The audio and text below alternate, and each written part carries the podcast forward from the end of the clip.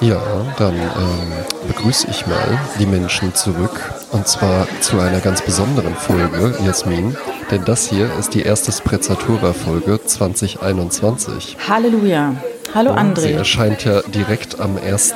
Januar und äh, wie wir ja am ersten Weihnachtsfeiertag, am 25. Dezember, äh, hatten wir ja unsere Top 5 prägendsten Filme und äh, eine Top 5 macht man ja eigentlich nicht. Ne? Also wir beide sind ja halt eben auch Leute, wir sagen ja auch nicht, wir hätten gerne Glaswein, sondern wir bestellen eine Flasche. Deswegen machen wir natürlich auch keine Top 5, sondern machen ja halt eben einfach eine Top 10. Und der zweite Teil, Plätze 6 bis 10, wobei wir haben ja keine, keine Rangfolge Nee, oder sowas nee, nee, drin. nee. Die kommen dann heute. Ja? Genau. Ähm, Jasmin, ne? Ja. ähm, Frohes Neues übrigens. Frohes Neues auch von mir. Ja?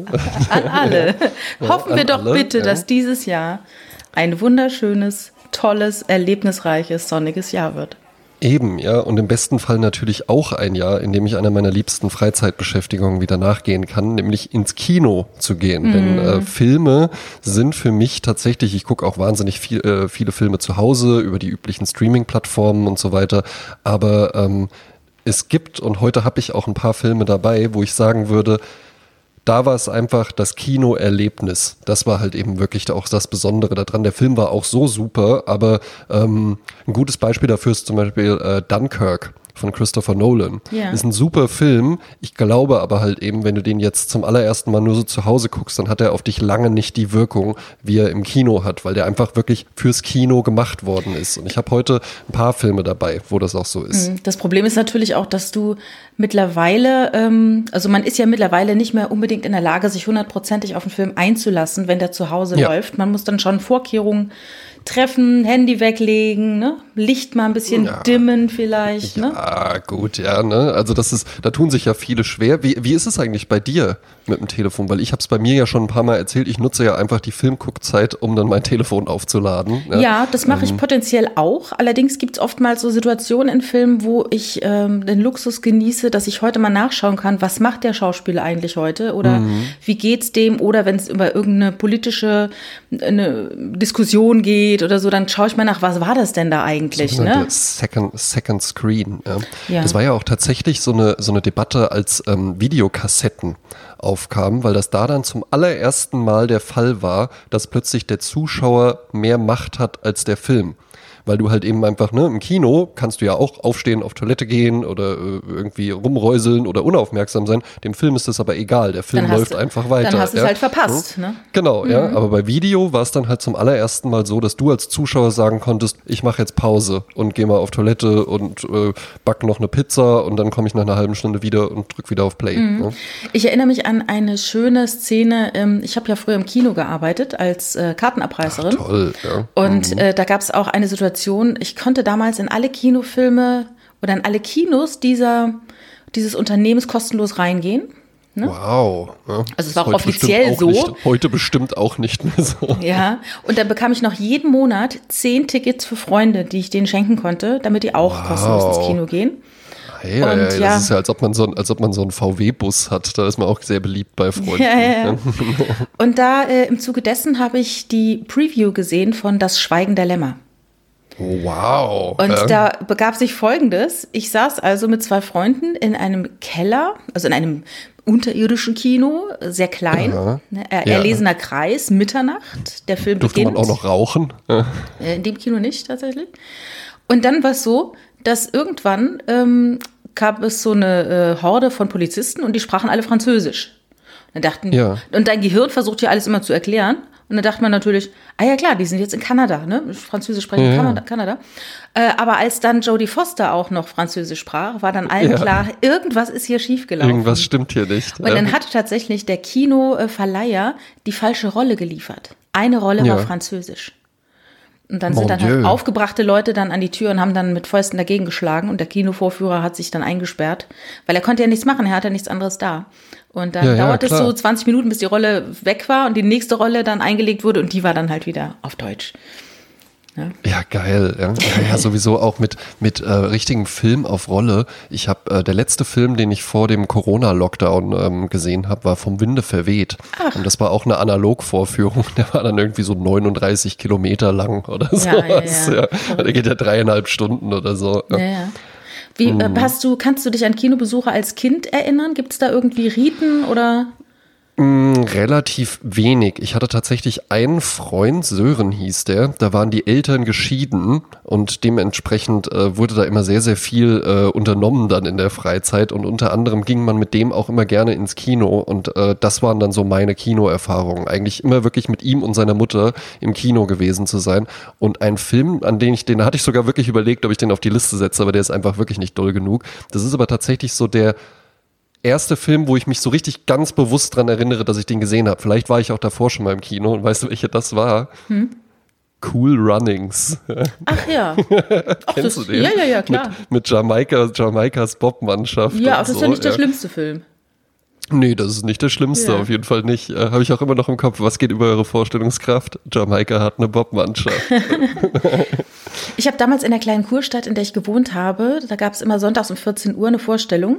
Drei Mark mhm. Eintritt. Dazu hat man immer Haribo Roulette sich gekauft. Und ja. die Eltern haben einen dann immer dahin geschickt. dann bin ich dann, habe ich mit der Sabine dort getroffen. Da haben wir zwei jeden Sonntag um 14 Uhr ein Date gehabt. Und das war stark. Einfach so. Und dann trafst du halt auch Schulfreunde. Ach, hallo, ne, auch da. Wir waren alle so acht, neun, zehn. Ach, und sind dann dort in die Kinofilme gegangen, egal was kam. Egal was ja. kam. Und es kam dann ganz viel Bud Spencer und Terence Hill. Ach, klasse. Alle Adriano Celentano-Filme der Zeit damals. Und auch Wunderbar. interessant, es gab dann dort einmal so einen Dinosaurier-Echsen-Film. Und mhm. wir dachten damals so, wow, die haben es nicht gerafft, die haben einen Erwachsenenfilm hier. Da waren lauter ja. gruselige Szenen, wir so krass, wir haben es geschafft, wir sind in einem Erwachsenenfilm. Und als Erwachsene ja. wusste ich natürlich, das sind totale bekloppte Handlungen und überhaupt nichts Erwachsenmäßiges. Also welche Erwachsene ja. gucken sich erst an solche Filme an, ne? Aber damals war es ganz oh, aufregend. Ja, und ähm, die Filme, die ich heute gesehen habe, ich habe ehrlich gesagt gar nicht überlegt, ob ich die im Kino zuerst gesehen habe oder nicht, aber das können wir ja vielleicht dann auch mal ein bisschen erläutern. Ja, können wir durchgehen. Bei mir sind es von fünf tatsächlich nur zwei die ich mhm. zuerst im Kino gesehen habe. Oder überhaupt im Kino gesehen? Gibt es Filme, die Oder du zu Hause gesehen hast und bist dann nochmal ins Kino gegangen? Ähm, mm, ja, ja, die gibt es auch. Also ich habe jetzt erstmal überlegt, wie das äh, überhaupt äh, zeittechnisch machbar sein soll. Ja. Aber natürlich gibt es ja manchmal auch einfach so Wiederaufführungen von irgendwelchen Filmen. Und das mache ich tatsächlich total gerne sogar. Ähm, im Caligari hier in Wiesbaden, das ist ja ein sehr, sehr schönes Kino. Und mhm. da gibt's das dann immer mal, da kommt dann nochmal Blade Runner oder äh, Fight Club oder mhm. äh, Pulp Fiction oder sowas. 2001 habe ich dann da noch mal im Kino gesehen. Ja. Mhm. Ähm, das ist schon wirklich cool. Mhm. Ja. Also das mag ich mag ich total gerne, wenn sich so Gelegenheiten dann mal ergeben, weil ja, einen Film im Kino zu gucken dann schon noch mal was anderes ist. Also, ich, ich schätze das auch wirklich sehr. Mhm. Ich bin extra nach Karlsruhe in die Schauburg zu fahren, äh, gefahren, um mir äh, Spiel mir das Lied vom Tod äh, anzuschauen. Ja, weil die da halt eben auch einen 70 Millimeter Projektor Exakt. haben und, und dann, dann kann man sich das halt eben in Ultra Panavision angucken. Genau, sowas, sowas. Äh, von den fünf Filmen, die ich heute mitgebracht habe, habe ich zwei äh, im Kino gesehen, sogar in Anwesenheit des Regisseurs, fällt mir gerade auf. Wow, hm. nicht schlecht. Ja. Hm. Möchtest du dann vielleicht auch jetzt direkt mit deinem ersten Film starten? Ja. Jasmin? Ich starte mit meinem ersten Film. Der erste Film ist ein französischer Film. Den habe ich das erste. Mon Dieu. Aber auch wirklich auf Französisch oder nur ein Nein, Teil der Rolle? Nicht. Ich kann ja kein Französisch. Also der Film, ich glaube, es war so, dass man früher, also früher man, hat man sich so VHS-Kassetten hin und her äh, ausgeliehen. Ja. Und ich hatte von einem Freund eine VHS-Kassette mit einem Film, um den ich bat. Und wie es dann oft so war, der wurde überspielt auf einen anderen Film. Sodass, ja. als ich den Film angeschaut habe, danach gibt es dann so ein Gekrissel und das, ne, das Bild geht so ein bisschen kaputt und auf einmal tak, tak, tak, tak, tak, kommt der Film, der drunter lag, zum Vorschein. Ja. Und da äh, fing ein Film an, den ich mir anschaute und der, der hat mich so gefesselt. Also wir starten mitten in einer Szene, die wirkt, als wäre John F. Kennedy gerade erschossen worden. Mhm. Und sind mitten in einer Crime-Scene sozusagen. Ja. Und ich habe diesen Film weitergeschaut, habe dann später festgestellt, ich habe vielleicht 20 Minuten verpasst oder so. Mhm. Und da ist ein relativ langer Film, es ging das ganz gut. Wir sprechen von dem Film I wie Icarus ähm, ja. aus dem Dezember 1979. Mhm. Äh, Direkt, äh, Direktor äh, Henri Verneuil und die Musik wurde komponiert von dem fantastischen Ennio Morricone, der ja ganz viele, also der quasi ja. tausend Filme äh, äh, Musik komponiert hat. Ja, ja. Also der Film startet mit dem Zitat von Boris Vian, diesem surrealistischen Autor äh, aus dem Schaum der Tage. Diese Geschichte ist vollständig wahr, denn ich habe sie von vorne bis hinten erfunden. Stark. Was ja. mich besonders an dem Film fasziniert, ist Icarus, wir kennen ihn, ne? er, will, mhm. er will nah zur Sonne, er bastelt sich Flügel aus, die mit Wachs zusammengehalten werden und je näher er der Sonne kommt, umso mehr schmilzt dieses Wachs und er erleidet Schiffbruch oder ein, ja. einen Absturz. Ne? Flieg nicht zu hoch, mein kleiner Freund. Ne? Mhm. Ähm, also in diesem Film geht es um Folgendes. Es ist quasi die Geschichte von John F. Kennedy so ein bisschen nachempfunden. Es passiert ein, ähm, ein, ähm, ein Präsident wird erschossen. Ja. Und jetzt gibt es einen Polizeichef, der versucht herauszufinden, was passiert ist. Mhm. Es fällt ihm schwer. Also er versucht herauszufinden, es gibt Leute, die was gefilmt haben, er versucht die zu finden, die diese Filme gemacht haben. Es ist ja nicht wie heute, wo jeder ein iPhone hat und alles draufhält. Und er versucht mhm. da also diese Leute zu finden und muss feststellen, die meisten Zeugen sind komischerweise ums Leben gekommen und er weiß nicht, warum sind die ums Leben gekommen. Dann hat er ein großes Bild, da sind dann so zehn Augenzeugen drauf und er geht jeden einzelnen durch, versucht die aufzusuchen und Filme zu äh, finden, was die aufgenommen haben, weil dann stellt sich heraus, dass es einen Schützen gab, dass die alle woanders hingucken. Ne? Also das ist sehr aufregend, ja. diese, diese äh, Detektivarbeit dieses äh, Polizisten. Und großes Zentrum in diesem Film ist ein Experiment. Es ist ein bekanntes Experiment, von dem ich damals aber nichts ahnte und wirklich mit offenen Augen und Ohren mir das angeschaut habe. Und zwar wurden zwei Menschen in ein Labor gebracht, empfangen von einem Mann im Kittel. Und es wurde gesagt, so, wir machen ein Experiment, wir machen folgendes Experiment. Wie schnell lernt ein Mensch etwas, wenn er bestraft wird und die Bestrafung wehtut? Ja.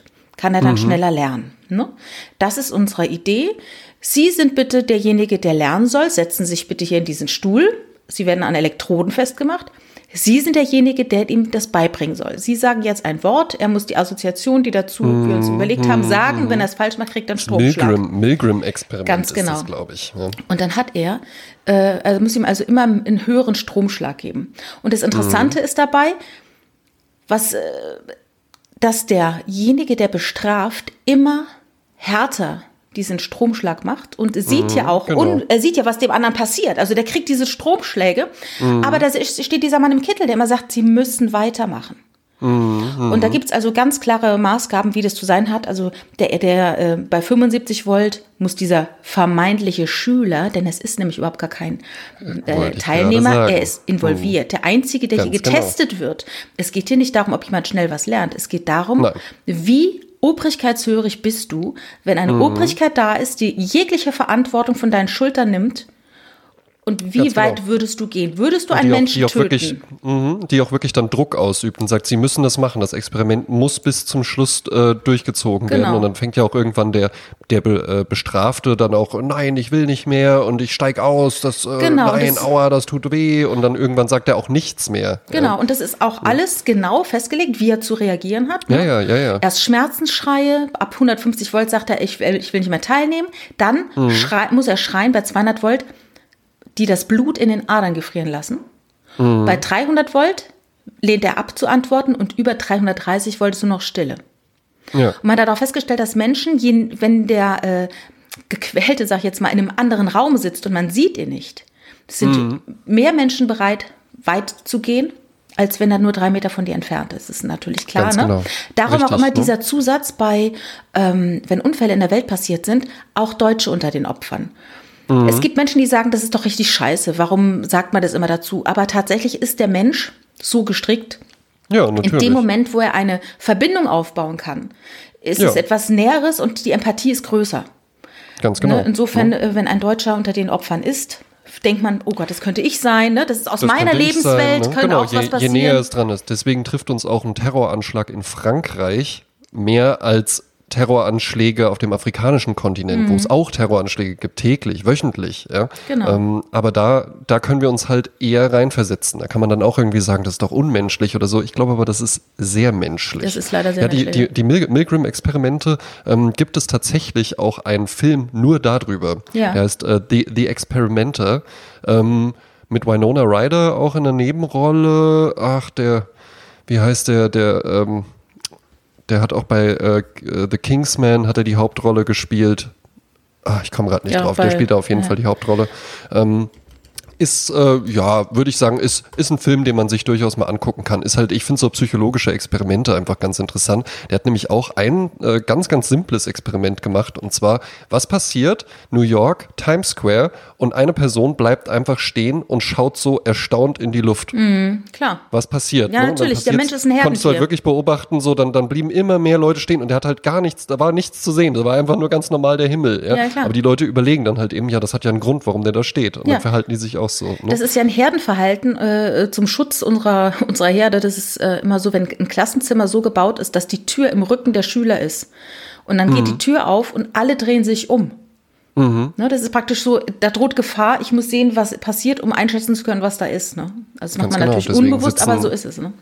Deswegen sitzen Cowboys ja auch immer äh, mit dem Blick zur Tür, damit die das sehen können. Ah, ja. Die sitzen nie mit dem Rücken zur Tür. Ja, ja.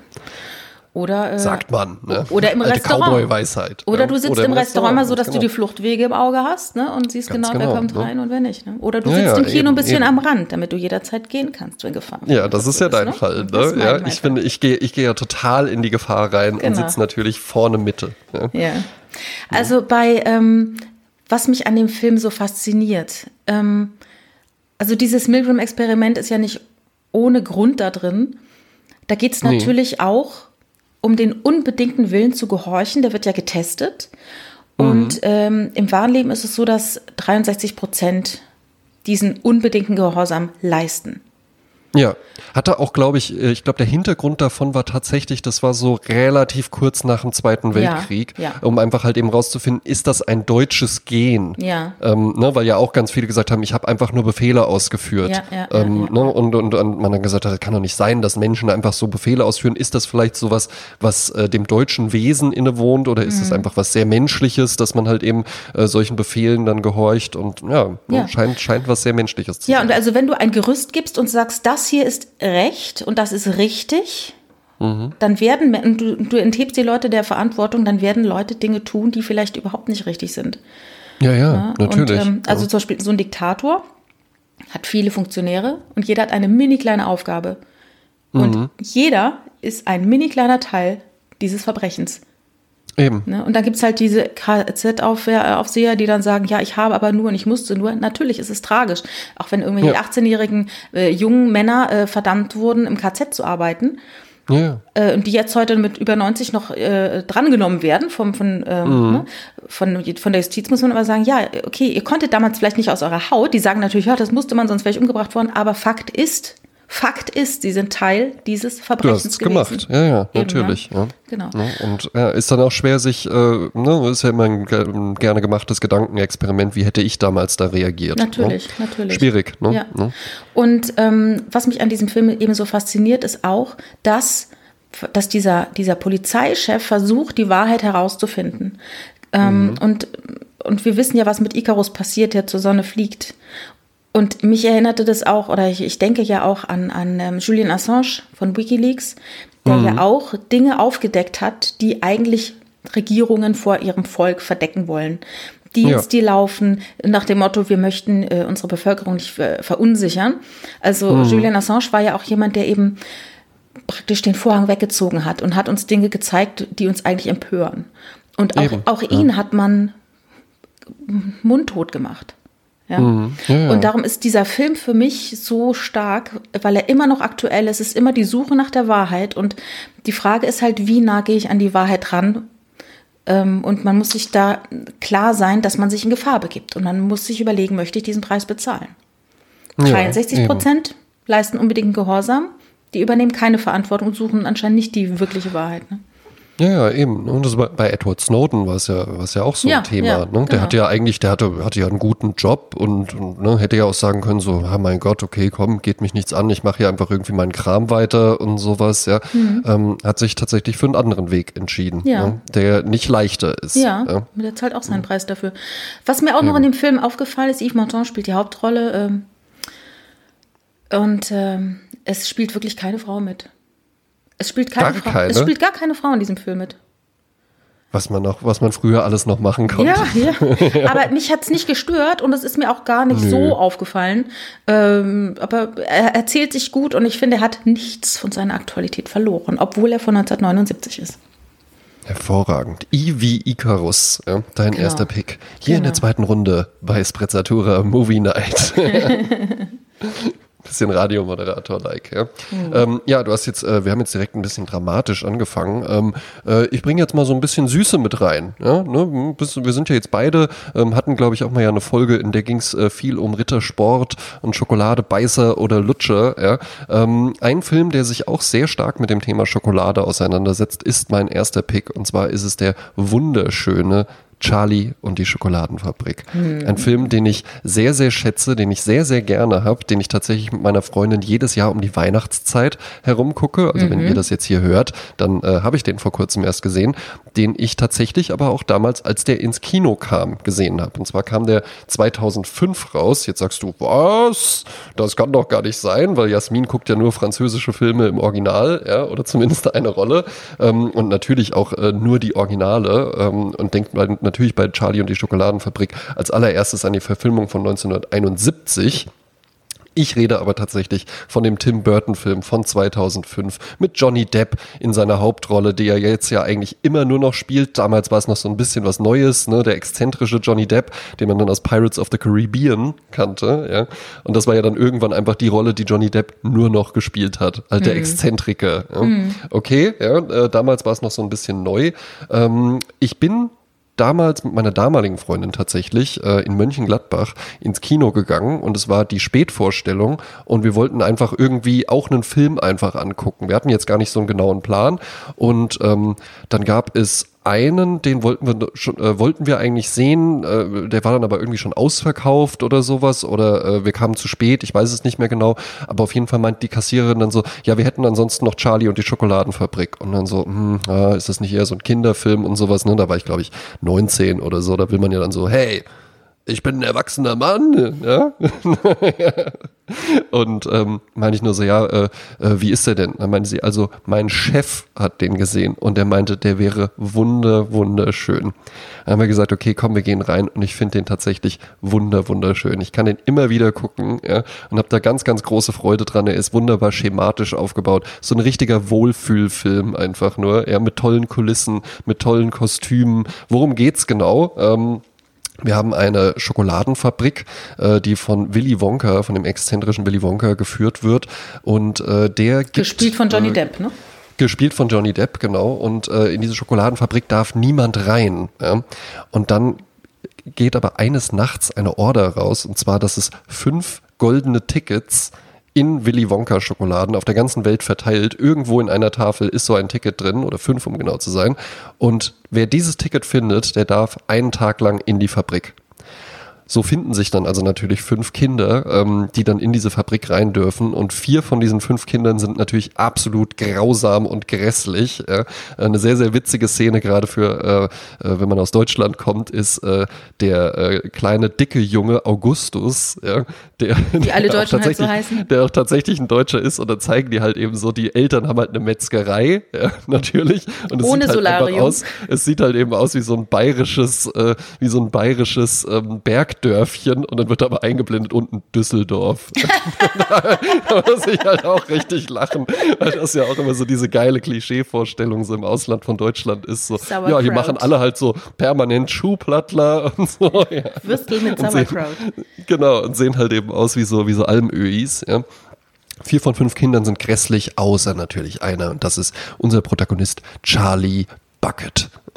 Und der Film wird auch die ganze Zeit äh, von so einer äh, sonoren Aufstimme, Spreche, äh, Sprecherstimme begleitet, der dann auch sagt, und der kleine Charlie Bucket Und es ist ein wunderbar herzerwärmender Film. Ähm, ich kann immer wieder gucken. Handlung ist an sich sehr, sehr vorhersehbar. Natürlich läuft es darauf hinaus, dass am Ende irgendwann ein Kind übrig bleibt. Und das ist dann natürlich auch unser Protagonist. Bis dahin passieren ganz, ganz viele tolle, äh, traumhaft, fantasievolle Sachen. Ähm, das hat mich damals einfach sehr, sehr erreicht, weil das so ein Film war, den ich zu einer Zeit in meinem Leben gesehen habe. Da war ich dann am Ende von der Bankkaufmann-Ausbildung, die ich ja ganz unliebsam nur abgeschlossen habe und wo ich dann auch so so äh, das Leben als ein weites Feld vor mir gesehen habe ja, und auch gesehen habe, tja, wer weiß, was ich jetzt mache. Vielleicht mhm. mache ich auch eine Schokoladenfabrik auf.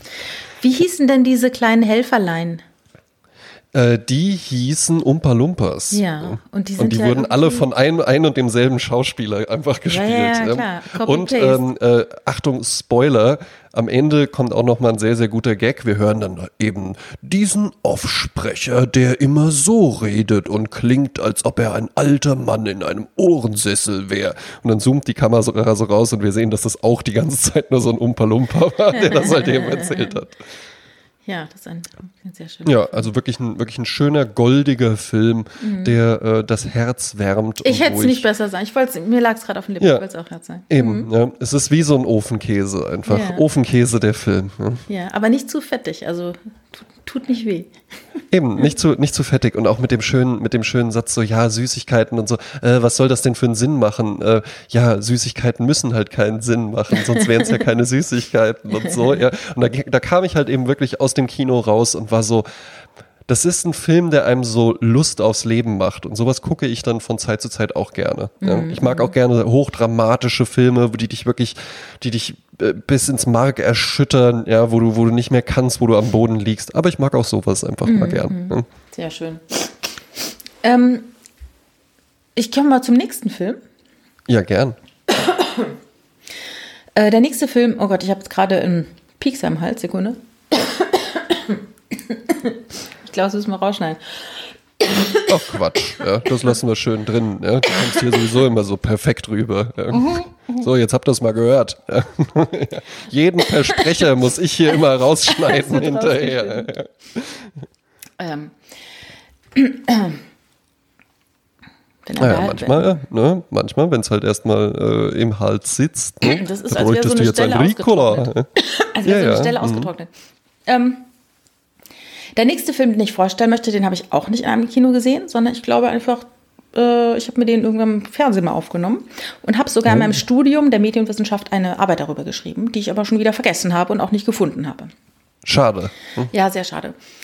Ähm, der Film ist von 1977. Er heißt Annie Hall ähm, und im Original. Ach, klasse, und, äh, toll, Jasmin, wunderbar. Der, der Stadtneurotiker, was ja ein toller ja. Quatsch ist, weil das ja dann Woody Allen als Hauptfigur Elvis Singer in den Fokus stellt, aber eigentlich geht es um Annie Hall. Ja. Ähm, der Film ist sehr fragmentarisch. Eigentlich ist es eine auf eine Art eine Aneinanderreihung von kleinen Einheiten und einer Reflexion von Elvis Singer, der überlegt, wie das eigentlich war, warum die Beziehung zu Bruch ging und was sonst so mit Frauen in seinem Leben so los war. Ja. Und ähm, er beginnt mit einem Monolog vor der Kamera. Also er bricht auch sehr oft, äh, also die Schauspieler diese Stilmittel von Woody Allen, sie ist in die Kamera schauen und dem Zuschauer was sagen, mhm. was derjenige, der mit Wand, ihm im Raum ist, die vierte genau. Wand durchbrechen. Genau. Also er sagt uns was und nebendran steht eben die Schauspielerin und hört eigentlich ja auch, was er sagt, aber tut so, als würde es nicht hören. Ne? Und es fängt, fängt ganz witzig an. Äh, äh, Woody Allen steht vor der Kamera und sagt uns, dem Zuschauer, kennen Sie den schon? Zwei uralte Damen sitzen in einem Hotel mit Vollpension. Sagt die eine zur anderen, wissen Sie, ich finde das Essen einfach katastrophal sagt die andere. Ja, stimmt. Und diese winzigen Portionen. So sehe ich das Leben. Es ist voller Einsamkeit, Elend, Trübsal und Kummer. Und doch ist das Ganze eigentlich viel zu schnell vorbei. Und auch in diesem Film kommt dieser Spruch, ich möchte nie einem Club angehören, der Leute wie mich als Mitglieder hat. Da der allerdings her, ne? von Groucho Marx ist. Ne? Ja, mhm. Woody Allen ist ja ein Riesenfan von Groucho Marx. Ähm, ja, verständlicherweise. Ja. Wer denn nicht? Mhm. Dieser Podcast natürlich auch. Ich habe ähm, nur einen Schnurrbart, nur deshalb. Ist auch nur aufgemalt. eigentlich kein, heißt er nicht Schnurrbart, der heißt eigentlich Groucho. Ähm, es geht, äh, also es äh, passieren so ganz viele Stilmittel in diesem Film, die neu waren. Damals auch dieser Typus Woody Allen. Es ist ja ein Typ Mann, den es damals so ja. im Kino noch gar nicht gab. Der nachdenkliche, Eben. sehr äh, selbstkritische, ähm, neurotisch, manierierte, ja, mh, intellektuell, so ne? zu verkopft, äh, auch ja eben neurotisch. Da ist auch diese Szene drin, wo er einen Kinofilm will und der hat schon angefangen, zwei Minuten, da geht er nicht mehr rein. Damit ist der Film Kann für ihn quasi nicht. kaputt. Ja. Und es kommt eine wunderbare Szene. Ja, da freue ich mich immer so. Sowas müsste im Leben passieren. Tolle Szene, Kinoschlange. Ein Typ hinter Woody Allen oder Elvis Singer erwähnt Marshall ja. McLuhan. Das war ja damals so der, der Philosoph. Ja, ja. Und da tritt Woody Allen aus der Reihe, spricht zu uns in die Kamera und zieht auch von hinter einer Säule McLuhan hervor, der den Typen direkt widerlegt. Ja? Genau, äh, der ihn dann aber auch anspricht und sagt, äh, äh, das ist überhaupt nicht richtig, was Sie da gerade gesagt haben. Sie haben überhaupt nicht verstanden, worum genau, es mir geht. Das meine ich ja, ne? Der Luhan spricht quasi diesen Typen, der hinter äh, Elvis Singer in der Schlange ist und sagt dann auch, wie Sie überhaupt eine, an eine Universität gekommen sind, ist mir schleierhaft. Und daraufhin sagt Woody Allen in die Kamera, wenn es nur einmal so im Leben wäre, ne? Mhm. Ach, wunderbar. Äh, mag, ich, mag ich auch total gerne den Film. Ja. Ich bestimmt, bestimmt auch schon zehnmal oder so gesehen. Ne? Manhattan ja. auch äh, ganz groß. Ne? Ja, ja, ja. Woody Allen habe ich sogar wirklich fast alles gesehen. Ich finde es auch cool, dass der halt, äh, ich glaube jetzt dieses Jahr kam keiner, oder? Doch? Doch, Rainy Rain, Day New York. Rain, Rainy Day der New aber eigentlich schon genau, 18 ja. gedreht wurde und dann sollte er in die Kinos und dann kam wieder die Geschichte mit äh, der einen Tochter von ihm. Also ich möchte eigentlich den Komplex Woody Allen und Mia Farrow so ein bisschen draus lassen, weil da kann man ja, jetzt, gerne. das ist ein eigener Podcast. Ähm, ich habe ihre Biografie gelesen, war auf ihrer Seite, ich habe seine Biografie gelesen, bin jetzt auf seiner Seite. Also ja. äh, es ist müßig, aber Fakt ist, äh, trennen wir mit der Künst, Künstler und Kunst. Und ähm, also in diesem Film spielen zum Beispiel auch ganz viele äh, Leute mit, wo man denkt, Moment, das war doch. Also ich habe mal aufgeschrieben, wenn ich jetzt so entdeckt habe, Paul Simon, ne, von Simon Garfunkel, ja. Shelley Duval, die mhm. Frau von Shining. Von, von Shining. Genau. Ja. Christopher Walken, der ewige äh, Mitspieler in jedem Film irgendwo, der 80er, 90er tauchte immer irgendwo Christopher für den, Walken für den auf. auch immer, für den auch immer eine, äh, gerne mal eine Tanzszene eingebaut wird, weil der ein ausgebildeter Tänzer ist. ja. Ach genau, war das, hat der nicht auch getanzt in dem Film, äh, ja. in dem Video von Blumfeld, ne? Ähm, von Blumfeld. Ja, da hat er auch mitgespielt. In einem, in einem Video von Fatboy Slim. Äh, Ach so, das, Fall. ja, Blumfeld. Fatboy Slim, so what. Ja, mein Gott. Hauptsache Spanien. Ja. Ähm, Sigourney Weaver hat mitgespielt. Mhm. Truman Capote. Und, Ach, was? Ja, und mein Liebster, mein äh, Crush Jeff Goldblum. Der hat auch mitgespielt. Den? Ah, was? Ja. Ach ja, können wir mal sehen. Ja. Äh, was auch schön ist, dort, wo Annie Hall wohnt, in die er verliebt ist, gespielt von ähm, nicht Mia Farrow, sondern Diane Keaton, mit der Diane er auch Keaton, mal zusammen genau. war. Äh, ja. aber, aber, nicht während dieser Dreharbeiten. Also dieses äh, ähm, Apartment, wo Annie Hall wohnt, ist in der Upper East Side von Manhattan. East 70th Street zwischen Lexington Avenue und Park Avenue.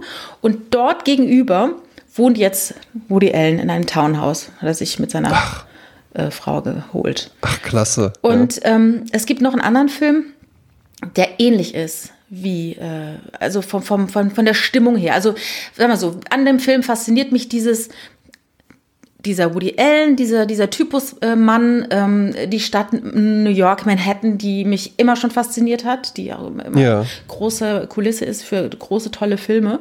Und ähm, ein ähnlicher Film, der mich so fasziniert hat, der ist äh, zehn Jahre später an die Kinos gekommen, Harry and Sally. Ähm, ja. Der war damals umwerfend. Ich habe ihn aber nicht in die Liste gemacht, weil der so oft bemüht wird. Und das ist, der ist schon so platt wie ein Dan Brown-Roman. Äh, den möchte ich eigentlich jetzt gar nicht ins Feld führen. Dennoch, ich kann den auch immer noch sehen. In Harry und Sally stecken wahnsinnig viele Wahrheiten drin. Dinge zwischen Frau und Mann, die immer noch ähm, äh, gültig sind. Und ähm, interessant ist auch, dass Harry und Sally sich 1977 zum ersten Mal begegnen. Und das ist auch das Jahr, in dem Annie Hall in das Kino gekommen ist. Ne? Und äh, die Figuren sind alle ähnlich, ähnliche Sorgen, ne? Konstellationen. Mhm. Also es ist wunderbar. Ähm, auch die Intellektualität äh, fasziniert mich oder macht mir Spaß. Eben, ja, ja, das macht ja, vor allen Dingen, ich glaube auch, dass das einfach auch ein ganz interessantes Frauenbild war, was dann damals da vermittelt wurde. Ja, ne? das stimmt. Ähm, weil sie ist ja, sie ist ja am Anfang, ist sie ja irgendwie noch so ein bisschen so, äh, so das Dummchen, ne? Und er, er bringt ihr so ein bisschen alles bei und sowas, ja.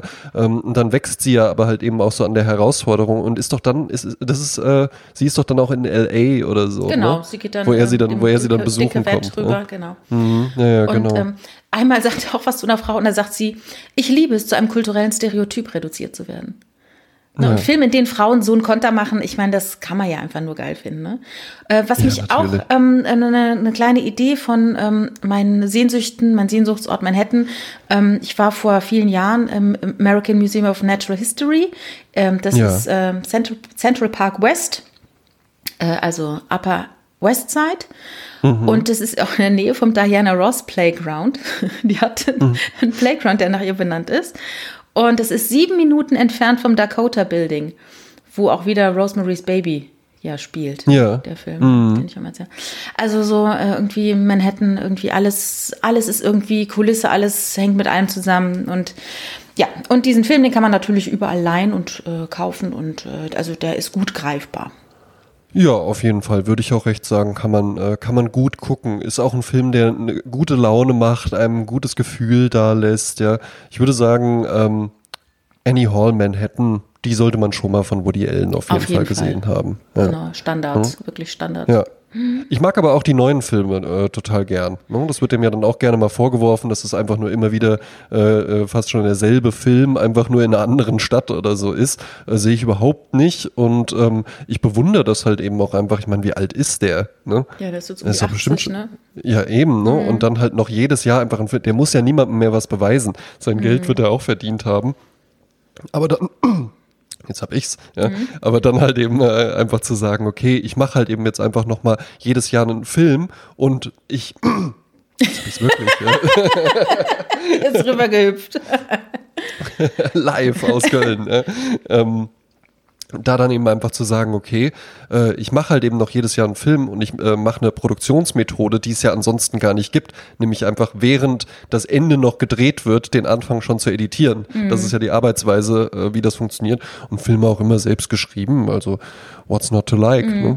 Der hat ja, ähm, da gab es ja so einen Bruch in seiner äh, Arbeit, als er dann erstmalig nicht mehr in den USA gedreht hat, sondern nach London geflogen ist. Er Ja. hat Matchpoint dort gedreht, ne? Matchpoint heißt der? Ja, ja. Matchpoint, der Ja, auch nicht so doll ist. Ach, ich fand den ehrlich gesagt richtig klasse, weil der null Woody Allen war. Und ich finde, da ist er über sich hinausgewachsen, weil das was ganz anderes war. Weil es war eben nicht so erwartbar. Äh, was Mhm. Ja, ich mag ja genau das. Ich mag es manchmal Ja, erwartbar. ja. Aber was ich auch sehr mochte, war Purple Rose of Cairo. Weißt du, Purple Rose of Cairo hieß der, ne?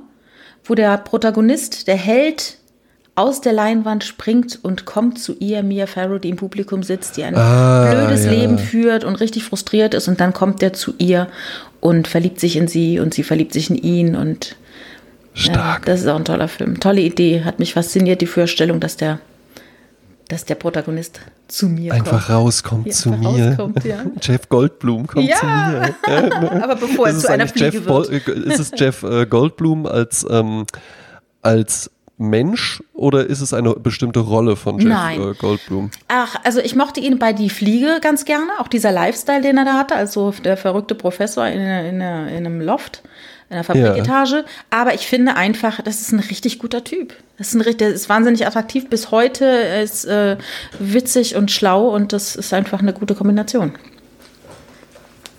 Ich bin auch witzig und schlau. Ja, siehst du mal. Ich habe auch dunkle Haare. Weiß Aber du bist nicht dass 70. Weil, aber ich bin auch nicht 70. Ja. Aber vielleicht werde ich es ja irgendwann. Ich, wir bleiben dran. Ja. Ähm, der nächste Film. Ja. Wir hatten beim letzten Mal schon 1999 war ein super Filmjahr. Ne? Weil da kam Fight Club raus und da kam noch ein anderer revolutionärer Film raus.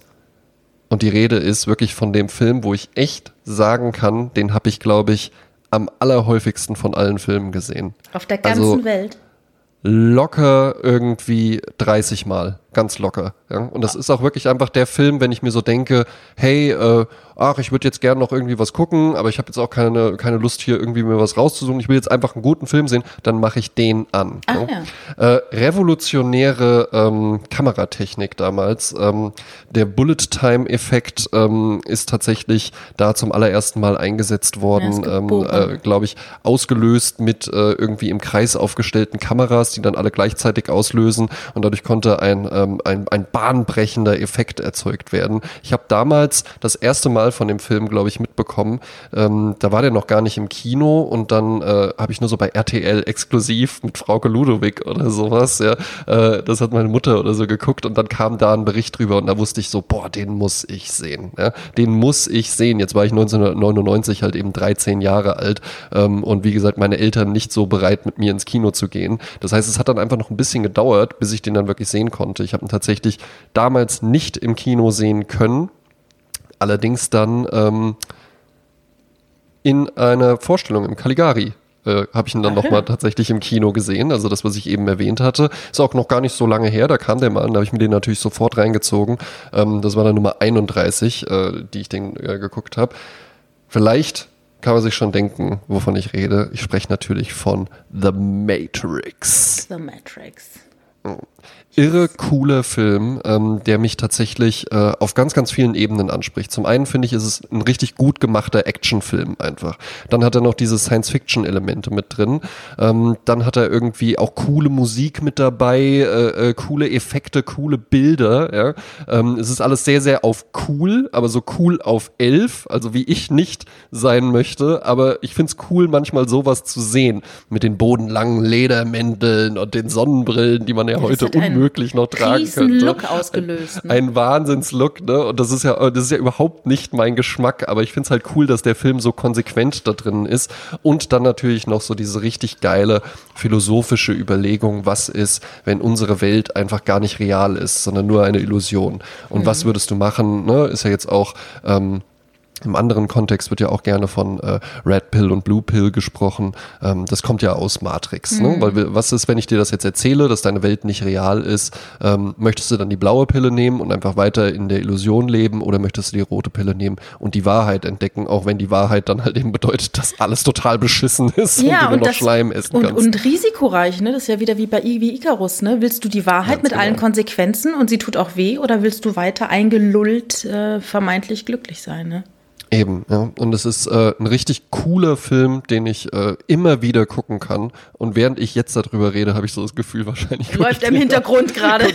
läuft jetzt angemacht. gerade. Ja, ich gucke ihn jetzt gerade. Deswegen wirke ich vielleicht auch etwas unaufmerksam. Ähm, wurde damals umgesetzt von den ähm, Wajkowski-Brüdern, die auch tatsächlich das Drehbuch geschrieben haben. Ähm, mittlerweile die Wajkowski-Schwestern, äh, beides sind. Auch interessant.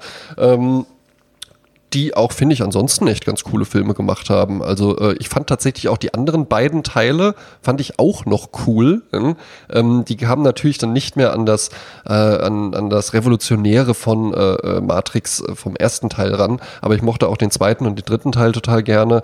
Ähm, der erste ist natürlich halt eben schon was ganz Besonderes, weil der mhm. eben auch einfach diese spezielle Effekte hat, äh, diesen, diesen Freeze in der Luft äh, bei dem Kick und sowas. Ja, das ist, ist ein, es ist ein richtig cool gemachter Film und ich habe es mir sogar auch aufgeschrieben. Was erzähle ich denn eigentlich? Es sind 122 Spiegelreflex und zwei Filmkameras, ja. mit denen dieser Bullet-Time-Effekt ne, wo dann so die Kamera einmal um den drumherum fährt. Mhm. Und das war ja auch einfach noch eine ganz andere Zeit zum Filme machen. Also heute wären jetzt diese Effekte ja gar nicht mehr so spektakulär, aber damals, das war halt schon wirklich was richtig krasses. Ja, ja. und jeder, der irgendwie was auf sich hielt, hat versucht, es danach zu spielen. Ne? Ja, natürlich, natürlich, mhm. ja.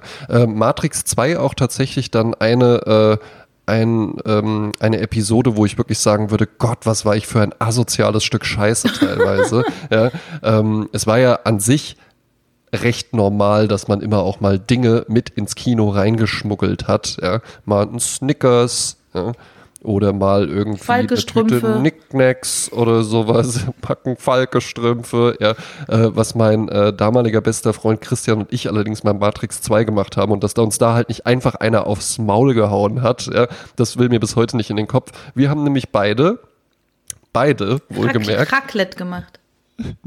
besser, ein chinesisches Hauptmenü mit reingeschmuggelt. Uh. Und zwar uh. Ente, Ente mit oh. Reis und, und Gemüse, was er dann auch total gedampft hat und sowas. ja. Und dann haben wir uns das da halt eben reingezogen. Und jetzt, also wenn ich mir vorstelle, dass ich da hinter mir sitze, ich würde halt auch so, nee, das kann, also das ist jetzt nicht wahr, oder? Ja, verrückt. Also ihr habt jetzt nicht also da, ihr, habt jetzt nicht hier halt irgendwie warmes Essen mit ins Kino gebracht. Das war ja auch überhaupt nicht cool, starken das dann zu essen. Ja. ja. starken Eigengeruch, Dampf, der dann aufsteigt und die Kameralinsen wahrscheinlich noch vernebelt hat.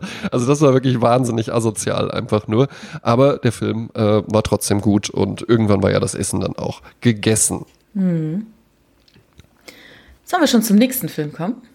Na, du kann, äh, wie stehst du denn dazu? Weil du bist ja, du bist ja ein Mädchen. Ja, ich bin Mädchen, also ja. Den, ist, das da, ist das auch deine Richtung? Das haben Sie gut ja? erkannt, äh, Herr Hase. Ich bin ein Mädchen, ich habe den Matrix gesehen im Kino. In einem Kino äh, in Köln, wo man manchmal sitzt und es, also, wo es sehr, sehr kalt ist, weil man denkt, ach komm, Heizung, weil Heizung ist nur für, ne, für Heinis. Ja. Und wenn dir was am Fuß entlang läuft, dann ist es eine Ratte. Ah, äh, in diesem Kino Zumindest ich, wusste man das. Ja, man dachte, es wäre die Nachbarskatze, aber nein, es war eine Ratte. ähm, und äh, ich habe den Film dort gesehen ich mit, ähm, mit Richard und einem anderen Pärchen. Und äh, ich weiß noch, dass die eine, äh, dass die Frau rausgegangen ist und ich bin dann irgendwann hinterher und sie sagte, sie hat keinen Bock mehr reinzugehen, weil sie die Handlung so unfassbar erwartbar findet. Oh, ach ey, ach ey, ai, ai, ai. Oh, tut mir leid, das ist mir jetzt hier ein bisschen zu erwartbar alles. Man weiß doch schon, was passiert. Klassische Heldenreisestruktur. Aber das fand ich interessant, weil ich nie auf die Idee gekommen wäre, also das ist nicht die Art, wie ich einen Film sehe, dass ich dann irgendwann rausgehe und denke, ach nee, ne? Also ich bin einmal rausgegangen im Film bei Win Wenders ja. Ähm, bis ans Ende der Welt oder sowas heißt. Ich weiß es gar nicht mehr. Also ich weiß nicht, ob ich davon mal erzählt habe. Das ist ein Film, der sogar eine Pause hat, weil der so lange ist. Und ja. dann war die Pause rum und dann war dann schon wieder nach der Pause auch schon wieder eine Stunde rum. Und dann sagt der Sprecher in dem Film, und an dieser Stelle hat der Film eigentlich erst begonnen. Und da hast du dir gedacht, nee, der Film ist jetzt Publikum, aus. Das ganze Publikum so, oh. aber nee, wir haben uns doch jetzt auf Wim Wenders eingelassen. Wir wollten doch so gerne am Montag im Büro erzählen. Du, wir waren da in so einem ganz tollen Film, der neue Wim Wenders, schon gesehen. Vergiss Wagner. Eher, wird eher in so kleinen Kinos gezeigt. ja, ne? Man gefällt sich dann so da drin, ja, dass es dann da mm. kalt ist. Äh. Mhm, also ja, ich, ich, weiß, ich weiß, dass Matrix wirklich äh, Geschichte geschrieben hat und er ist aber auch wirklich äh, ein, äh, also ich, ich konnte da nicht so richtig mit, ich konnte nicht so Bond mit Keanu Reeves, aber ich finde die Figuren auch wirklich toll und ähm, äh, alle anderen in meiner Familie finden den Film super. Ja, ne? da ist halt ein Männerhaus. Vielleicht, ne? vielleicht ja, Jungs so. sind halt Jungs, ne? Ja, die finden das halt cool, ne? Ja. Ähm, ja. Wusstest du, wer eigentlich äh, die Hauptrolle des Neo spielen sollte? Nein kommst du auch nicht drauf. Es war ohne Scheiß. Und jetzt versuch dir das einfach mal vorzustellen. Hol dir mal so Matrix vor dein inneres Auge, ja, ne, die ganzen klar. Keanu Reeves-Szenen. Und jetzt ersetze Keanu Reeves durch Will Smith. Ach herrje. Und der hat das oh. halt, der hat das halt abgelehnt, weil ja, der irgendwie besser. in dem Film, weil der in dem Film irgendwie nichts, also der, der, die haben ihm das angeboten, nicht ja. der war auch ja, beim Casting, sondern der sollte das machen. Die haben ihn gefragt, hat gesagt, hm, ich sehe irgendwie nicht so viel Potenzial da drin. Außerdem habe ich ein viel besseres Angebot auf dem Tisch liegen. Weißt du welches? Nee. Wild Wild West. Oh. ja, aber ich finde es, aber weißt du, was ich gut finde? Dass Will Smith spürt, was passt und was nicht passt. Ja, Weil ich das finde, ja Keanu Reeves gepasst. ist so deep, der hat, der hat so eine Aura des Geheimnisvollen um sich, der ist wirklich ein Star. Ne? Er ist so weit ja. entfernt wie ein Stern am äh, Firmament. Wir wissen nicht genau, wie geht's ihm, ne? viele Schicksalsschläge, er ist still, er ist introvertiert, ne? Und das äh, Und er altert nicht. Ja, er altert nicht, ja. Und ja. Und das ist natürlich eine große Leinwand, um seine ganzen äh, Erwartungen und Vorstellungen drauf zu projizieren, äh, was Will Smith halt nicht ist. Das ist halt der liebe, lustige Typ, der mit Raab äh, Ukulele singend äh, auf der Couch sitzt und Quatsch macht. Und immer gute Laune hat. Immer ja. gut drauf, immer gut Immer drauf. gut drauf. Ne? Mm, ja. Genau. Und hat es auch in seinen Rap-Songs nicht nötig, Leute zu beleidigen. Ja, ja. ja. hat, er, hat er irgendwann mal gesagt, genau. als er so ein MTV Award White gewonnen clean hat. fun, ja. Yes, mhm. Mm. genau. Ja, also ich bin auch froh, dass es Keanu Reeves geworden ist. Auch ganz spannend bei Keanu Reeves, ne? Der ist dann auch immer mal so ein bisschen weg und dann kam der jetzt vor ein paar Jahren gefühlt einfach so aus dem Nichts wieder mit John Wick um die Ecke. Auch wieder ein Riesenerfolg, auch ja, wieder ja. Dreiteiler. Ja. ja. Spannend. Ne? Ja. Äh, wir kommen zum nächsten Film. Der nächste Film ist äh, 81 Jahre alt. Wow. Mhm. Äh, ist einer der ersten Farbfilme im Drei-Streifen Technicolor. Er ist einer der bekanntesten Filme, den es überhaupt gibt. Mhm. Sagt ihr das was? Klingels schon? Ähm, Klingels? Ist, ist es das Kabinett des Dr. Caligari? Nein, nein. Nee. Äh, Oder ein, ein, Metropolis? Es ist ein Film, äh, ein Buch, was verfilmt wurde vom äh, amerikanischen Schriftsteller Lyman Frank Baum. Äh, die mhm. Erzählung ist 1900 erschienen unter dem Originaltitel The Wonderful Wizard of Oz. Ah, Wie Hänsel okay. und Gretel bei uns ist das dieser Film. Also ähm, er ist wirklich total bekannt und er ist Stoff für so viele Dinge, also er wird in der Popkultur so oft zitiert, ohne dass man eigentlich weiß, dass dieser Film zitiert wurde, weil er so ein ja. Standard ist von allem. Ne? Also im Deutschen hieß es Der Zauberer von Oz.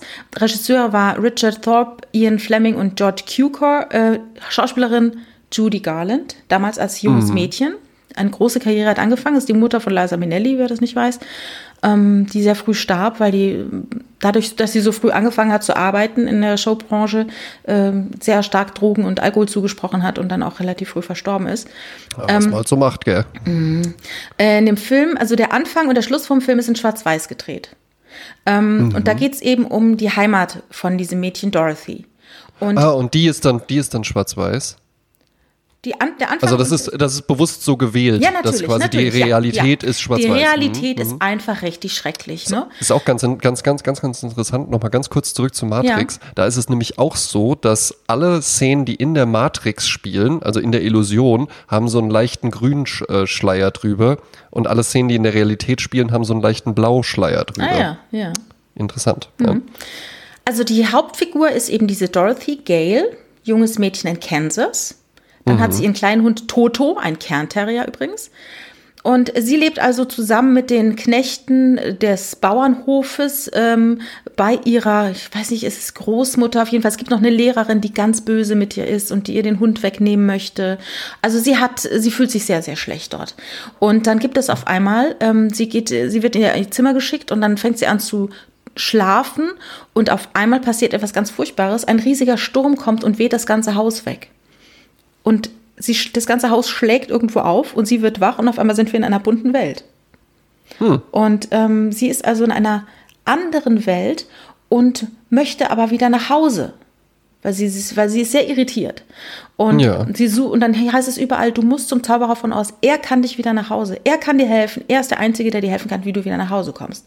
Und dann äh, läuft sie eben, das heißt immer, follow the yellow brick road. Ne? Dort, wo die gelben mhm. Steine auf dem Boden sind, da gehst du lang und dann findest du was. Und dann begegnet ihr einmal eine Vogelscheuche, die sehr gerne Verstand hätte, hat aber nur Stromkopf. Dann ja. begegnet ihr ein Blechmann, dem das Herz fehlt, weil alles eben aus Metall ist. Mhm. Und es gibt einen Löwe, der so feige ist, ihm fehlt der Mut. Er möchte Mut. Und die vier zusammen tun sich zusammen und suchen den Zauberer von Oz in der Hoffnung, dass er ihr, dass er ihnen helfen kann. Ne? Und ja. dann gibt es auch ganz viele Widersacher. Es gibt die böse Hexe des Westens, es gibt die geflügelten Affen, ähm, Spinnen, Kampfbäume. Ähm, es gibt ganz viele Menschen, kleinwüchsige Menschen, die in diesem Film mitspielen, die damals so ausgenutzt wurden. Ich habe mal einen Roman gelesen oder ein Buch gelesen von Amistad Maupin über eine Frau, die kleinwüchsig ist und die im IT e drin steckte. Und deren ah, ja. Eltern hatten sich kennengelernt damals bei den Dreharbeiten. Die waren auch bei den Kleinen wüchsig und die wurden damals ganz schön ausgebeutet. Da hat man natürlich, ja. ne, also vorgeführt auch natürlich. Ah, ja, ne? klar. Ja. Kleines Gehalt bestimmt auch. Ne? Die spielen, da, die spielen da mit. Und ähm, der Film hat etwas sehr Zauberhaftes. Ich habe ihn übrigens zu Hause auf 3D. Ich kann ihn also mit 3D-Brille mir anschauen. Wunderbar. Er ist wow. einer von, äh, als einer von vier Filmen glaub, ist er. Bist, ich glaube, du bist, du bist der allererste Mensch, den ich kenne, der sowas zu Hause hat. Ja. Kannst, ist das wirklich so? Und dann sitzt ja, du. Ziehst eine Brille an und, und hast so, ein 3D, ja. Ja. Wow. Aber ja. musst die, die Blu-ray natürlich auch mit 3D kaufen, ne? Damit ja, ja, klar. Stark. Ja. Also dieser Film ist Teil des Weltdokumentenerbes der UNESCO. Und jetzt noch so ein bisschen Gossip in dem Film. Ähm, erst hat Richard Thorpe die Re äh, Regie gemacht, ne? Dann wurde er hm. durch Victor Fleming ersetzt. Und dann sind aber die Kosten eskaliert dadurch. Und dadurch wurde dieser Film, der nannte sich noch Das zauberhafte Land, wurde die teuerste MGM-Produktion seit Ben Hur 1925. Aber dann kurz vor Ende der Dreharbeiten hat Fleming die Dreharbeiten verlassen, weil er mit Metro Goldwyn Mayer vom Winde verweht Regie führen musste. Ja. Ja. Und beim Winde verweht war vorher George Cougar entlassen worden und dann haben die gesagt, okay, dann tauschen wir, dann machst du das Ende weiter von Wizard of Oz. Ne? Sowas gibt es auch nur in den ja. USA. Ne? In Deutschland wäre einfach eingestellt worden. Ne? Ja, ja. Und da, okay, come on, let's switch. Ähm, es gibt äh, ganz tolle Lieder in dem Film. Einmal das ganz, ganz bekannte Over the Rainbow äh, ja. was Dorothy singt.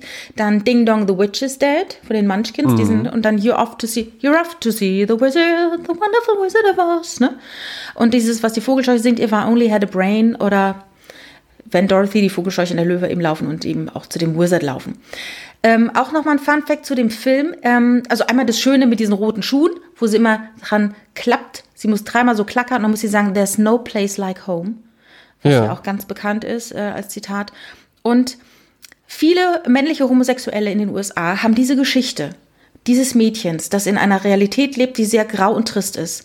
Und die dieses Lied singt Over the Rainbow, von wegen hinter dem Regenbogen ist ein, eine Welt, in der ich ich sein kann. Ähm, so haben die Schwulen gesagt, das ist ja eigentlich unsere Sehnsuchtshymne. Wir wollen eine tolerante und bessere Welt. Genau wie. Und jetzt willst du mir erzählen, dass die Regenbogenflagge, dass die daher kommt? Exakt, daher kommt die Wahnsinn. Regenbogenflagge. Genau. Das und, ist ja ein starkes Wissen, Jasmin. Ja. Und es gibt bis heute äh, Organisationen, die sich auch auf Charaktere dieser Geschichte beziehen. Und interessanterweise hat man zum Beispiel, ähm, früher hat man schwule Menschen äh, Sissi genannt, ja? ja? Was ja auch so Weichei, ne? so, so weich mhm. äh, bedeutet. Ne? Und ähm, man hat dann, die äh, schwule Männer haben sich dann untereinander Friends of Dorothy genannt. Also dann hat man nicht gesagt, is he a Sissy, hat man gesagt, is he a friend of Dorothy? Ja. Ah. Und ähm, das war ein unverfänglicher Code, weil damals, muss man sich vorstellen, stand Homosexualität unter Strafe. Und ja, wenn ja. du einem gesagt hast, are you a friend of Dorothy? Und wenn derjenige eingeweiht war, wusste er genau, was los ist. Lustigerweise. Und dann ging es direkt zur Sache. in den frühen 80ern wurden ähm, Homosexualität wurde rund um Chicago untersucht und dann haben Agenten dieses, diesen Begriff gehört, äh, Friend mhm. of Dorothy. Und sie dachten, es gäbe eine Frau namens Dorothy, die im Zentrum von so einem großen Ring von homosexuellem Militärpersonal steht und haben also versucht, diese schwer zu fassende Dorothy zu kriegen, weil sie gehofft haben, dass diese Frau Namen schwuler Militärangehöriger nennen kann. Geil. Bescheuert, ne? Ja. ja. Ja, also in diesem Film geht es halt darum, halt ähm, letztendlich das große Learning des Films, There's no place like home. Und eigentlich ist alles Schöne schon da, aber wir sehen es nicht. Und, und auch der Wizard von Oz, dieser große Zauberer, stellt sich dann doch heraus, ist auch nur ein Mensch, der versucht, eine Maschine zu schaffen, die Wunder schafft, die er natürlich nicht schafft. Mm. Tja. So, ist so. Und ist das jetzt, ist das jetzt so ein Film, ähm, den die kleine Jasmin irgendwie als Kind gesehen hat und der äh, dich dann immer so begleitet hat? Ja. Ähm, oder hast du den irgendwie so als Erwachsener? Nein, nein, so nein, nein, nein. Den habe ich schon immer mal wieder gesehen und habe dann jedes Mal immer wieder was Neues in dem Film entdeckt und immer wieder neue Referenzen auch in der normalen Popkultur gefunden. Äh, und dann wurde mir einfach klar, der Film ist so viel mehr als nur die Zeit, die er dauert. Ähm, ja. Ja, also er ist voller Fantasie, er hat aber auch alles im Leben, auch Frustration, aber auch Schönheit, auch äh, den Moment, auch äh, Fehler, die man hat, die man annehmen soll von sich selbst. Mm. Und ähm, ja, und auch dieses sehnsuchtsvolle Lied Over the Rainbow, das ähm, rührt er natürlich auch zu Tränen und auch Judy Garland hat ja auch eine Wahnsinnskarriere hingelegt, aber auch äh, natürlich geprägt mit Frust und, und äh, Trauer und Tränen. Ja, klingt jetzt, als wäre es ein wahnsinnig trauriger Film. Ist es nicht, es ist ein zauberhafter Film. Ein zauberhafter Film, ja. ja. Also erst, ähm, ist, und es ist auch eine Heldenreise, ne? Ja. Ja. Es, äh, das das finde ich immer wieder fasziniert, dass, diese, dass dieses ähm, dramaturgische Konstrukt der Heldenreise, dass das auf wie viele verschiedenste Filme das einfach zutrifft. Mhm. Dass du halt eben einfach da wirklich so diese Stationen ganz klar benennen kannst. Mhm, ne? mhm. Aber es ist ja auch immer so, bei jedem Roman, bei jeder Geschichte, du hast einen Menschen, der ein Ziel hat, einen Traum hat, eine Idee ja. hat. Und dann stellst du ihm vor die Füße einen Konflikt, eine unüberwindbar erscheinende Hürde. Mhm. Und das ist jetzt die Idee, wie kriegt er diese Hürde bestiegen oder äh, ne, wie, wie schafft er diese Herausforderung und immer ja. wieder gehen und weil so lernen wir natürlich auch, äh, das sind die interessanten Stoffe, so lernen wir natürlich auch, wenn wir die Filme anschauen, guck mal, das willst du und das steht dagegen. Ja. Bist du bereit, diesen Preis zu zahlen, wenn du das willst? Vielleicht merkst du irgendwann auch, ich will das eigentlich gar nicht. Mhm. Ne? Also, ich will es nicht genug, ne? Ja, ja. ja das ist ja dann halt eben auch das Schöne, deswegen finde ich es immer ganz grässlich, wenn Leute so, ja, äh, Film und das ist doch nix und einfach nur ein bisschen Zerstreuung, mach mal irgendwas an zum Einschlafen und sowas. Filme, genauso auch wie Bücher und Musik, ähm, ist auch okay, wenn man einfach sagt, äh, das ist für mich einfach nur ein Unterhaltungsding, aber da kann man so viel rausziehen, auch für sich, mhm. ja? und so viele Wahrheiten irgendwie erkennen, weil das ja, weil ein Filmemacher ja auch darüber nachdenkt, was will er denn vermitteln? Filmemacher haben auch Botschaften, die sie vermitteln wollen und die können das ja nicht einfach so in die Kamera sagen, wenn es nicht gerade ein Woody Allen Film ist, ja. Mhm. Aber ansonsten musst du dir halt eben was einfallen lassen. Das heißt, du wirst immer eine Metapher finden. Ne? Also auch bei Matrix hast du ja halt eben auch ganz viele äh, Fragen drin. Einfach möchtest du wirklich frei sein? Was ist auch der Wert von Freiheit und sowas, ja? Mhm. Und das aber halt eben einfach transportiert also eine, eine hochkomplexe philosophische Diskussion, die vermutlich vielen Menschen auch erstmal zu trocken und zu langweilig und zu theoretisch wäre, die aber dann halt eben einfach in so ein Action-Spektakel reinzupacken, um dann auch diese Botschaft zu vermitteln. Das finde ich ist eine, ist eine tolle Eigenschaft, die Filme haben können. Ja. Mhm, mhm. ja, es ist ja dann, man nennt es ja dann oft auch die Prämisse, dass man eben, ja. ne, ich, ich sage jetzt mal was ganz Banales, Morgenstund hat Gold im Mund, ne, das könnte natürlich mhm. auch dann verfilmt sein, sodass du es am Ende wirklich genau. spürst, was das bedeutet. Genau, ja, ja dass du halt eben, eben, einfach wirklich kapierst, ja stimmt, es ist wirklich besser, mhm, mhm morgens genau. aufzustehen und seinen Kram zu machen. Ja. Sehr gut. Mhm. Es darf gelacht werden. Ja. Ähm, auch wenn tatsächlich der Hintergrund äh, des nächsten Filmes ähm, vermutlich mit einer der düstersten Phasen in meinem Leben war. Wir hatten es auch in unserem großen Bücher-Special schon. Ähm, ich bin 18 Jahre alt. Mir geht's tatsächlich psychisch, mental nicht so gut. Ich musste einfach mal raus. Ich musste mal rausgenommen werden aus meinem Alltag und war dann drei Monate in einer darauf spezialisierten Klinik. Im Bücherspezial erwähnte ich dann schon ein Buch von Max Gold und zwar, wenn man einen weißen Anzug anhat, äh, was mir dann einfach da auch, das war tatsächlich eine sehr äh, dunkle Episode auch in meinem Leben, die ich aber auch nicht missen möchte, die mir auch ganz viel über mich selbst beigebracht gemacht hat. Ähm, und so war es dann eben äh, in unser Bücherspecial, äh, wenn man einen weißen Anzug anhat von Max Gold, was mich dann auch mal wieder einfach so, ja, was mir so, so ein Lachen zurückgegeben hat, was mir irgendwie gezeigt hat, ey, es geht jetzt auch hier irgendwie weiter und, und es gibt auch sehr, sehr schöne Aspekte am Leben. Und zu diesem Buch gibt es eben auch ein filmisches Äquivalent und zwar entdeckte ich da ähm, ein Komiker, der mich auch seitdem ähm, begleitet hat ähm, äh, für mich, der auch ein hervorragender Filmemacher ist. Die Regel äh, ist von Helge Schneider, der, glaube ich, fünf Filme insgesamt gedreht hat. Und ähm, sein zweiter Film, ist meiner Meinung nach und tatsächlich aus seiner Meinung nach, das habe ich extra nochmal recherchiert, sein bester Film. Ja, das freut mich natürlich auch. Ähm, ich lese mal einfach dazu, was das Lexikon des internationalen Films über 00 Schneider Jagd auf Nihil Baxter zu sagen hat. Ein neuerlicher Versuch des Anti-Entertainers Helge Schneider, seine höchst zweifelhaften Talente auf der Leinwand zu demonstrieren, diversen Laien Gelegenheit zu abstrusen Auftritten zu geben und nebenbei gegen alle Regeln des Filmhandwerks zu verstoßen. Die Kunst des Dilettierens erreicht neue Höhen respektive Tiefen. Eher eine Verweigerung als ein Film. Ne? Das habe ich einfach mal mit rausgenommen. Das sagt Wer hat das, das Lexikon des internationalen, das Lexikon des internationalen Films ähm, ist da als Quelle angegeben. Äh, der hat ja, ja nichts verstanden. Sein, hat ja nichts aber der begriffen. hat ja nichts verstanden, wie dieser mein Film funktioniert. Gott. Denn 00 Schneider, Jagd auf Nihil Baxter, ist ein absoluter Hochgenuss. Also den zu gucken, ich glaube wirklich, wirklich, da hatte ich den heftigsten Lachanfall in meinem Leben. wenn die da in diesem Zirkus sind, wenn die da in diesem Zirkus sind und der Kirschken, sein Assistent, irgendwann ruft, Aah! Ja, und dann dreht er sich so um, dann dreht sich die Kamera um und dann steht da dieser alte Mann mit so einer Gummischlange um den Hals und macht die eben einfach immer wieder so, so um seinen Hals, als ob die ihn so würgen würde. So, oh nein, oh nein und so. Das finde ich so zum Schießen. Und der Film ist der absolute Wahnsinn. Ja, da gibt es auch einfach Szenen, die gucke ich mir einfach immer mal wieder einfach nur isoliert an. Zum Beispiel, wenn ich, da, da gibt es ja auch den ähm, Dr. Hasenbein. Es gibt ja auch noch einen eigenen Film, der einfach nur Praxis, Arztpraxis Dr. Hasenbein, Hasenbein äh, heißt, hier taucht äh, Dr. Hasenbein auch auf, ist allerdings ganz anders. Da hat er dann so eine Föhnfrisur und ist halt eben so ganz so, ja, ähm, was soll ich sagen?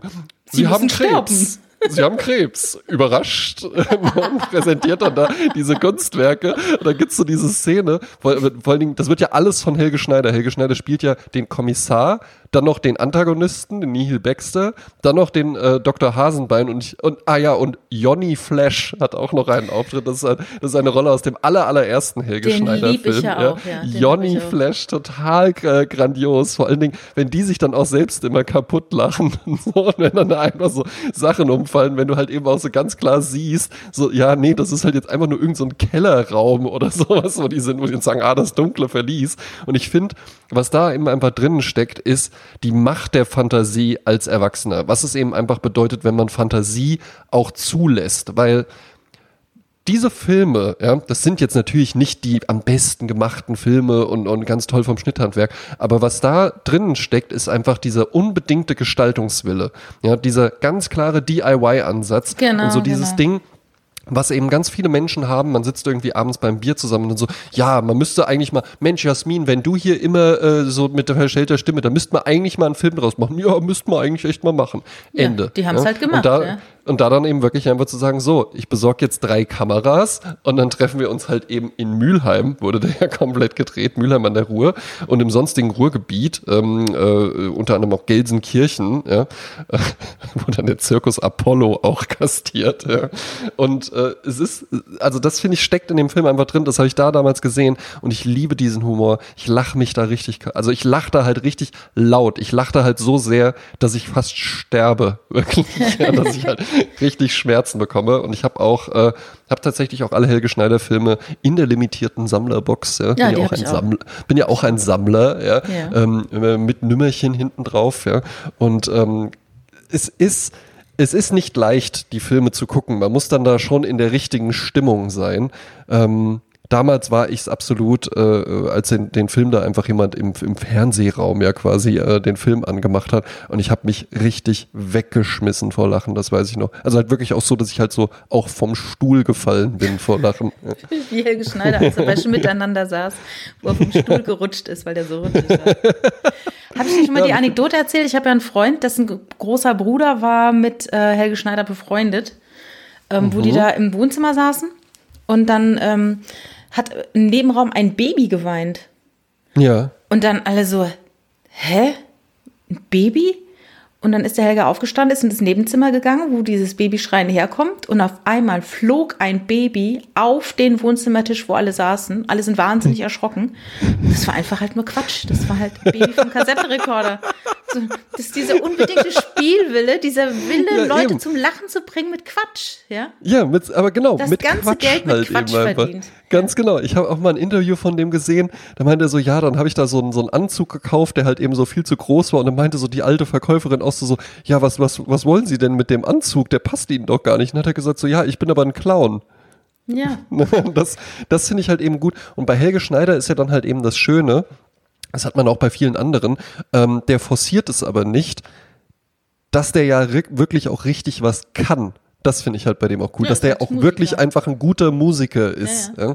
Und dann halt irgendwann einfach gemerkt hat, okay, äh, diese Ader hier habe ich halt eben auch noch, aber der hat ja auch Jazz-Alben rausgebracht, die halt auch einfach gut eingespielt sind, wo dann auch nicht zwischendrin mit so einer Stimme geredet wird oder so. Hm.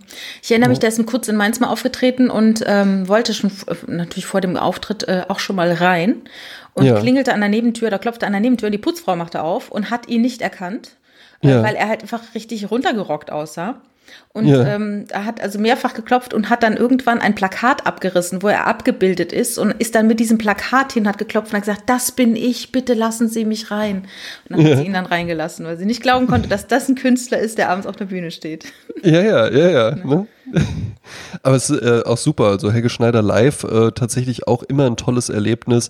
Filme finde ich gut, Hörspiele finde ich auch super ja, von Helge Schneider. Ja, also die Bücher sind auch gut. Das, das ist einfach wirklich ein, ein was der eben wirklich geschafft hat, ist ein ganz eine ganz unique Art einfach äh, ja, ja, zu, zu erschaffen, genau, die halt wirklich mit ihm verbunden niemanden. ist. Ja. Genau, ne? Und diese Helge Schneider Filme zum Beispiel, das hat dann auch Schule gemacht. Ja? Da habe ich auch mal ein Interview mit dem gesehen, der meinte so, ja, so wie wir das damals gemacht haben, das gab es vorher einfach noch gar nicht. Also das, es gab nicht diese Art, so einen Film zu machen, wirklich halt so DIY-mäßig. Ja?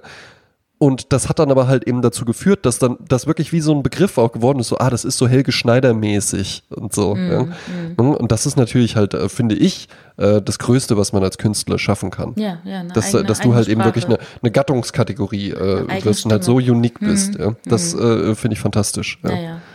Und äh, lache ich mich immer wieder, immer wieder drüber kaputt, wenn er dann da sagt so, äh, ja, die Skulptur, die will ich jetzt anfassen. Nein, nicht die Skulptur, nicht die Skulptur anfassen. Und wieder dann, nein. Aber hint, weißt du, er will quasi zu ihm, das ist auch immer geil, Filme so jetzt audiomäßig.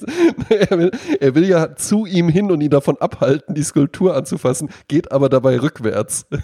das hat, da habe ich mich so weggeschmissen. Ich erinnere mich an eine nein. wunderschöne Szene aus einem Film, wo einer mit äh, äh versucht einzuparken in, in, oder reinzufahren in so eine Hofeinfahrt und der Motor läuft ganz hochtourig, aber er kommt immer ja. zentimeterweise nach vorne. aber mit einem, also ich glaube, drei Minuten hat es gedauert, dass der fünf Meter nach vorne fährt, aber immer hochtourig. So der Motor heult auf, ne? Herrlich, er zieht's einfach durch, ja. Ja, eben. Ja, und das ist halt auch das Ding, das sage ich auch schon mal bei Texas, ist das vor allen Dingen so, äh, ein anderer Helge Schneider-Film, wenn die da halt auf so eine Saloon-Tür zugehen, ja, und das siehst halt einfach nur so, oh, der muss jetzt durch die Tür durch. Und du weißt dann halt schon so, oh nee, das geht jetzt so fünf Minuten lang, einfach, bis sie da durch diese Tür durch sind, endlich. Ja, super. Ja, wunderbar. Der nächste Film, den ich habe, der ist ein, ich wollte den erst als letzten Film, aber ich dachte, ich müsste einen versöhnlicheren Film ans Ende setzen, weil dieser Film oh. ist schon richtig heftig, richtig heftig. Jetzt bin ich aber gespannt. Ähm, ich habe den Regisseur ähm, kennengelernt im Sinne von, äh, von ihm erfahren durch einen komischen Film, der mir irgendwo untergekommen ist. Ich dachte, hä, was ist denn das? Da erzählt ein Mann der Kamera wie so das Leben ist, wie Männer und Frauen sind, wie er so funktioniert. Und er hat so richtig das Gefühl, ich verstehe die Welt, ne? Kenn die Welt, kenn die Frauen. Er spricht mhm. sehr neunmal klug, aber du merkst dann irgendwann, so richtig verstanden hat er die Welt aber doch nicht, ne? Und, Klingt wie ähm, das voll Asitoni-Video.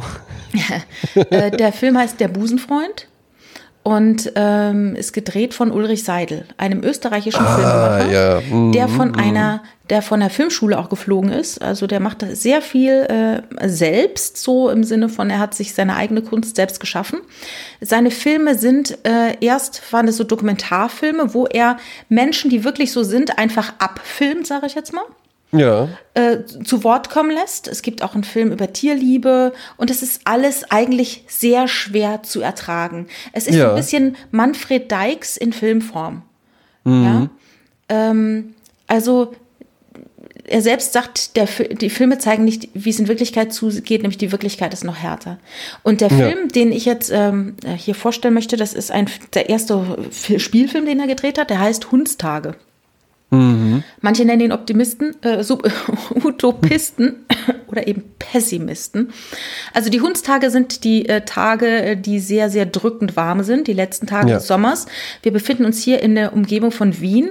Alles ist voller grauer Hochhäuser, alles ist grau und die ganze extreme Hitze macht die Leute apathisch, aber auch aggressiv. Mhm. Und bei den Dreharbeiten war es so, man hat innen geheizt wenn es nicht kalt war, weil wirklich alle sollten schwitzen. Nicht alle Schauspieler sollten dieses Gefühl haben, wie wahnsinnig heiß und schlimm das ist. Er ja. arbeitet nicht mit Schauspielern. Er macht ein wahnsinniges zeitaufwendiges Casting. Ja? Äh, er sucht die, die Leute, seine Protagonisten dort, wo er glaubt, dass er sie findet. Er ist in äh, Lokale gegangen, in Altersheime gegangen. Ja? Mhm. das Drehbuch hat auch gar keine Dialoge. Und er sagt nämlich auch, wenn du so einem Nicht-Schauspieler einen Text gibst, wirkt das richtig unnatürlich. Also müssen ja. die improvisieren. Ne? Erklärt denen so, mhm. was passieren soll in der Szene und dann machen die das. Er erzählt ihnen also lose die Geschichte und dann improvisieren die. Und in diesem Film geht es eben um verschiedenste äh, Stories, die dann sich so zusammenführen, alles, was bei Hundstage passiert. Es gibt ähm, einen, äh, so einen jungen Macho, der ist sehr eifersüchtig, schlägt seine Freundin, sie geht aber immer wieder zu ihm zurück. Es gibt ein geschiedenes Ehepaar, sie geht stumpf immer in Swingerclubs. Die wohnen aber mhm. immer noch zusammen im Haus. Der Mann ist sehr unglücklich, will eigentlich noch mit ihr zusammen sein. Man erfährt, es ist ein Kind verunfallt. Äh, die beiden kommen nicht drüber weg. Äh, alles schwierig. Dann gibt es noch so einen Alarmanlagenvertreter, der äh, Autovandalen sucht. Also der, mhm. Und und dann gibt es eine Anhalterin, das ist die einzige echte Schauspielerin, die mitspielt. Die spielt eine geistig minder bemittelte, sagt man so, Anhalterin. Ja. Richtig, richtig schlimm, äh, äh was ihr passiert, sage ich jetzt mal. Und eine ältere Lehrerin, die mit Zuhältern, im Zuhältermilieu agiert. Also das sind so die Protagonisten und es gibt noch, genau, es gibt noch einen Rentner, der möchte gerne, dass seine Haushälterin für ihn Dinge tut, die sie vielleicht gar nicht so möchte. Kamera macht Wolfgang Thaler, der hat immer so ganz tolle Bildausschnitte, die er wählt. Also sehr, sehr, sehr, sehr zentral alles, also auch wirklich mhm. eine eigene Bildsprache. Und ähm, ja, also Ulrich Seidel ist 52 in Wien geboren. Äh, ich habe den Film damals zusammen mit ihm gesehen. Äh, der wurde im Off-Broadway gezeigt. Und andere Filme, die er auch gemacht hat, ist zum Beispiel Models, wo er drei junge Wiener Models begleitet äh, auf ihrem Weg. Und da gibt es eine ganz tolle Szene, die es auch bei YouTube zu finden gibt, wo ein Sternfotograf, also von der Zeitschrift Stern, die, die eine äh, fotografiert und die Anweisung, die er ihr gibt und wie die miteinander umgehen, ist doch sehr irritierend. Ne? Ja. Er ist voll, eigentlich super sexistisch, äh, Vollidiot, aber sie lässt sich darauf ein, weil sie kennt es nicht anders. So, ne? Ja, ja. Also das ist, äh, Ulrich Seidel-Filme sind hart zu gucken, aber mir geben die richtig viel. Ähm, er hat jetzt, würde ich als Tipp nochmal geben, es gibt eine Trilogie, die heißt äh, Paradies, Liebe, Glaube, Hoffnung. Die ja. haben auch alle miteinander zu tun und es sind auch eher Spielfilme, aber auch improvisiert. Und mhm. ich habe den einen Film gesehen, Paradies Liebe, da war die äh, Schauspielerin äh, auch vor Ort, äh, zusammen mit Ulrich Seidel in, in Köln. Und dann sagte sie, was sie nicht wusste, dass sie hat praktisch schon zig Tage gedreht in Afrika, dass ja. er parallel noch mit einer anderen Filmcrew, mit einer anderen Protagonistin das Gleiche schon spielt. Er war sich nämlich noch nicht sicher, wen er wählt. Also er hat ganz lange parallel gedreht, bis er dann gesagt hat, ich gehe den Weg hier weiter. Sie macht das so. so Ach, das heißt, ne? äh, irgendwo ist jetzt eine arme Frau und die, ja. wartet immer noch. Ja. Und es gibt noch eine lustige Anekdote äh, von, dem, äh, von der Premiere. Da war ich äh, auf Toilette und vor mir in der Schlange stand Verena Planger. Eine mhm. wahnsinnig tolle Schauspielerin, die damals äh, in vielen Filmen äh, von Berengar Fahren mitgespielt hat und sie war Britta. Ähm, das würde ich jetzt nicht sagen. Oder gab es noch die von Berengar Fall Jerusalem, Jerusalem, auch ein ganz toller, äh, tolle TV-Serie, die überhaupt nicht Aha. gealtert ist. Habe ich noch mal vor ein paar Jahren gesehen. Also null gealtert, richtig gut.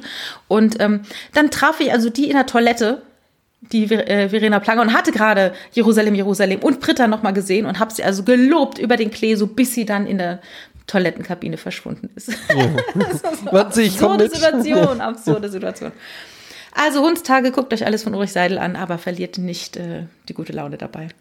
Nee, das, äh, äh aber ich finde auch, man kann das, man kann das machen. Also es gibt auch Filme, die einen so so runterziehen. Das passiert dann aber nur während dem, also ich finde, man kann aus Filmen, die einen runterziehen, sogar wesentlich gestärkter auch wieder rausgehen. Dass mhm. man dann hinterher nicht deprimiert ist, ne? mhm. sondern dass es halt irgendwie, man kann auch so, so harte Themen und äh, richtig harte Filme, die halt wirklich richtig an die Substanz auch gehen, ähm, das kann auch tatsächlich was Heilsames haben. Also es gibt ja auch zum Beispiel einen Grund, warum, das ist gar nicht mal so mein Genre, aber so diese ganzen Gore-Sachen und so, weißt du, wo ja, halt wirklich schlimm, ja, schlimmste äh, Morde irgendwie geschehen, brutalste Darstellung, ähm, was sich aber Menschen dann einfach angucken, weil denen das auch irgendwie was gibt. Und zwar nicht, weil die dann denken, oh, gut, dann muss ich es äh, nicht selbst machen oder so, ja, sondern einfach, ja, das, das setzt ja auch nochmal einen, einen Kontrapunkt einfach zur erlebten Realität. Ja, oder du hast dem Schrecken in die Augen geschaut. Oder es ist genauso, genau. warum lesen die Menschen so gerne Krimis? Weil das, was sie da lesen, mhm. wollen sie auf gar keinen Fall erleben. Ne? Eben, Aber das ja. ist die Auseinandersetzung eben mit den größten Dämonen und den größten Ängsten, die man hat.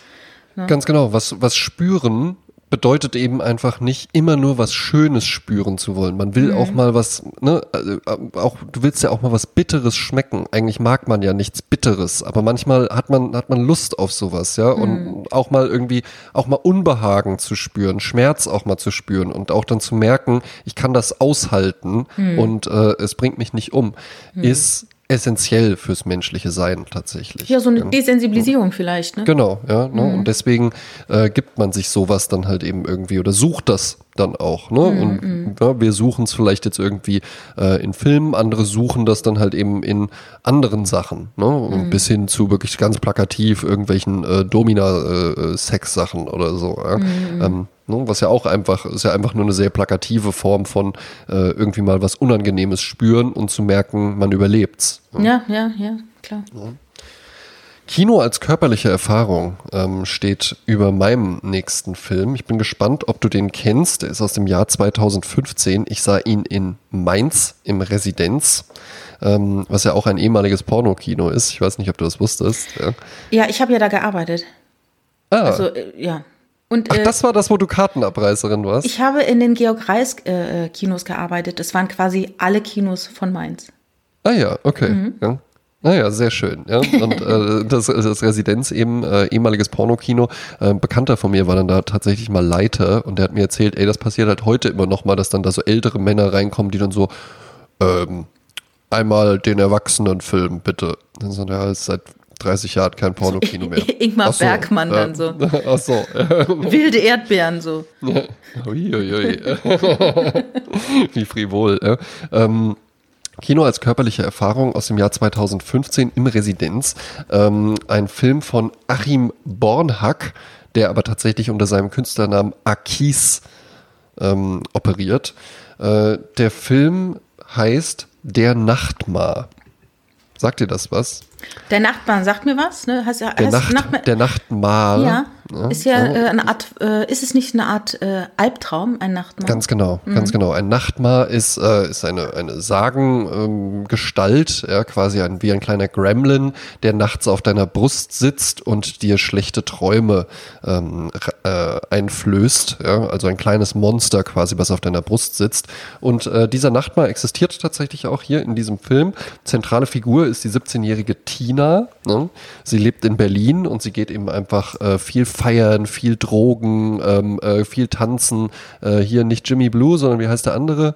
Wilson, Wilson Gonzales. Ochsenknecht äh, Knecht spielt da auch mit, der spielt einen DJ. Und wir sind in so einer, wir sind in so einer Feierszene und haben eben aber immer diesen starken Kontrast. Einmal Tina geht feiern, ne, lauteste Techno-Musik, harte äh, äh, Bässe. Ja, der Film beginnt auch tatsächlich mit einer Warnung, ne, dass eben wirklich gesagt wird, äh, dieser Film hier ähm, enthält äh, sehr sehr laute Musikstücke, er macht süchtig, äh, enthält sehr sehr laute Musikstücke und äh, äh Stroboskoplichtsequenzen, äh, die auch tatsächlich epileptische Aus, äh, Anfälle äh, auslösen können. Also wer da irgendwie empfindlich ist, sollte sich den lieber nicht angucken. Dann bleibt das so kurz kurz stehen, dann geht's weg und dann so.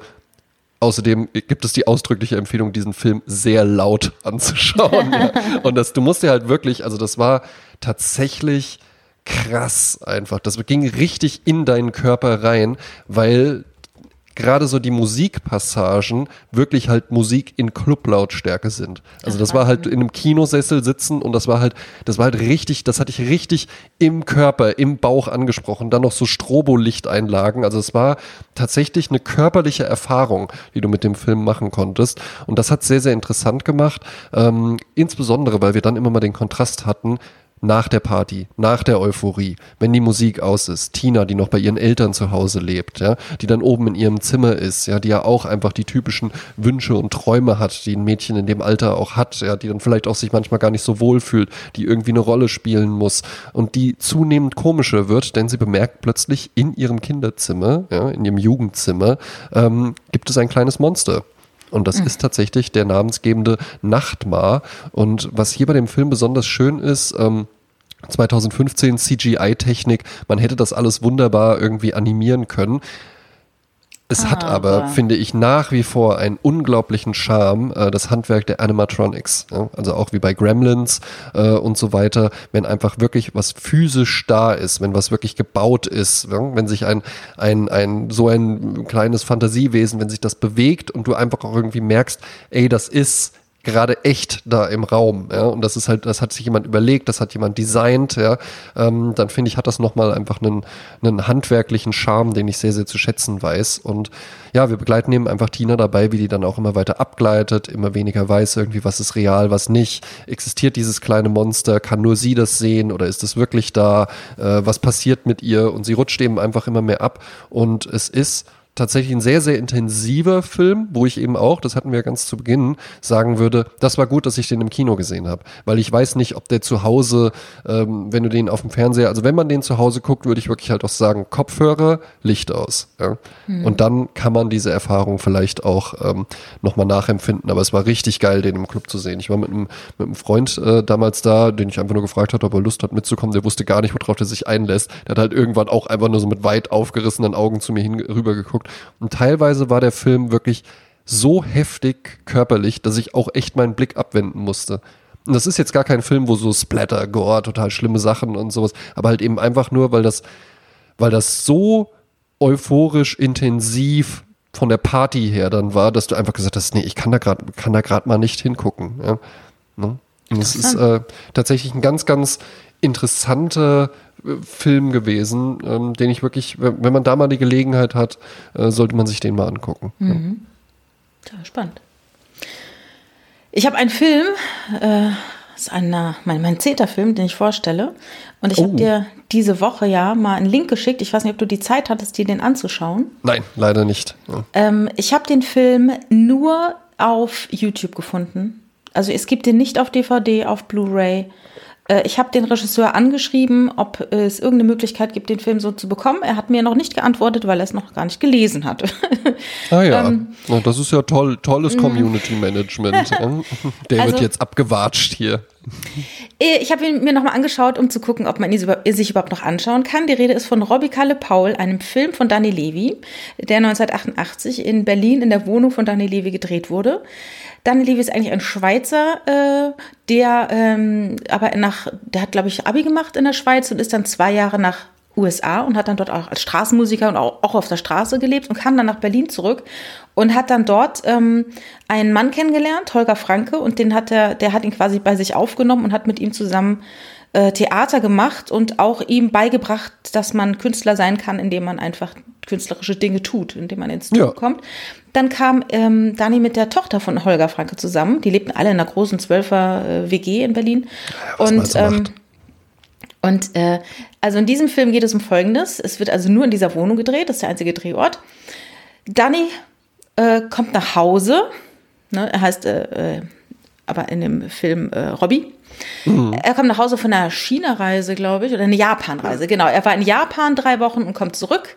Und seine anderen beiden WG-Genossen, also seine Liebste, Henny, gespielt von seiner tatsächlichen, damals, damals schon Ex-Freundin Anja, und eben der äh, Kalle, so, und die beiden tanzen vor ihm und dann, ja, wir freuen uns, dass du wieder da bist. Und er guckt sich das Ganze an und merkt, da ist doch was, da ist doch was passiert, ja. Mhm. Und dann wird ihm sehr schnell klar, die hatten in seiner äh, Absenz, hatten die halt Sex miteinander. Und da gibt es eine der wunderschönsten Szenen. Sie fragt, äh, er fragt sie, wie habt ihr miteinander, habt ihr miteinander geschlafen?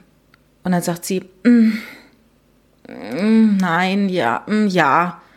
Wie oft? Und dann sagt sie, das weiß ich nicht. Und er, so oft.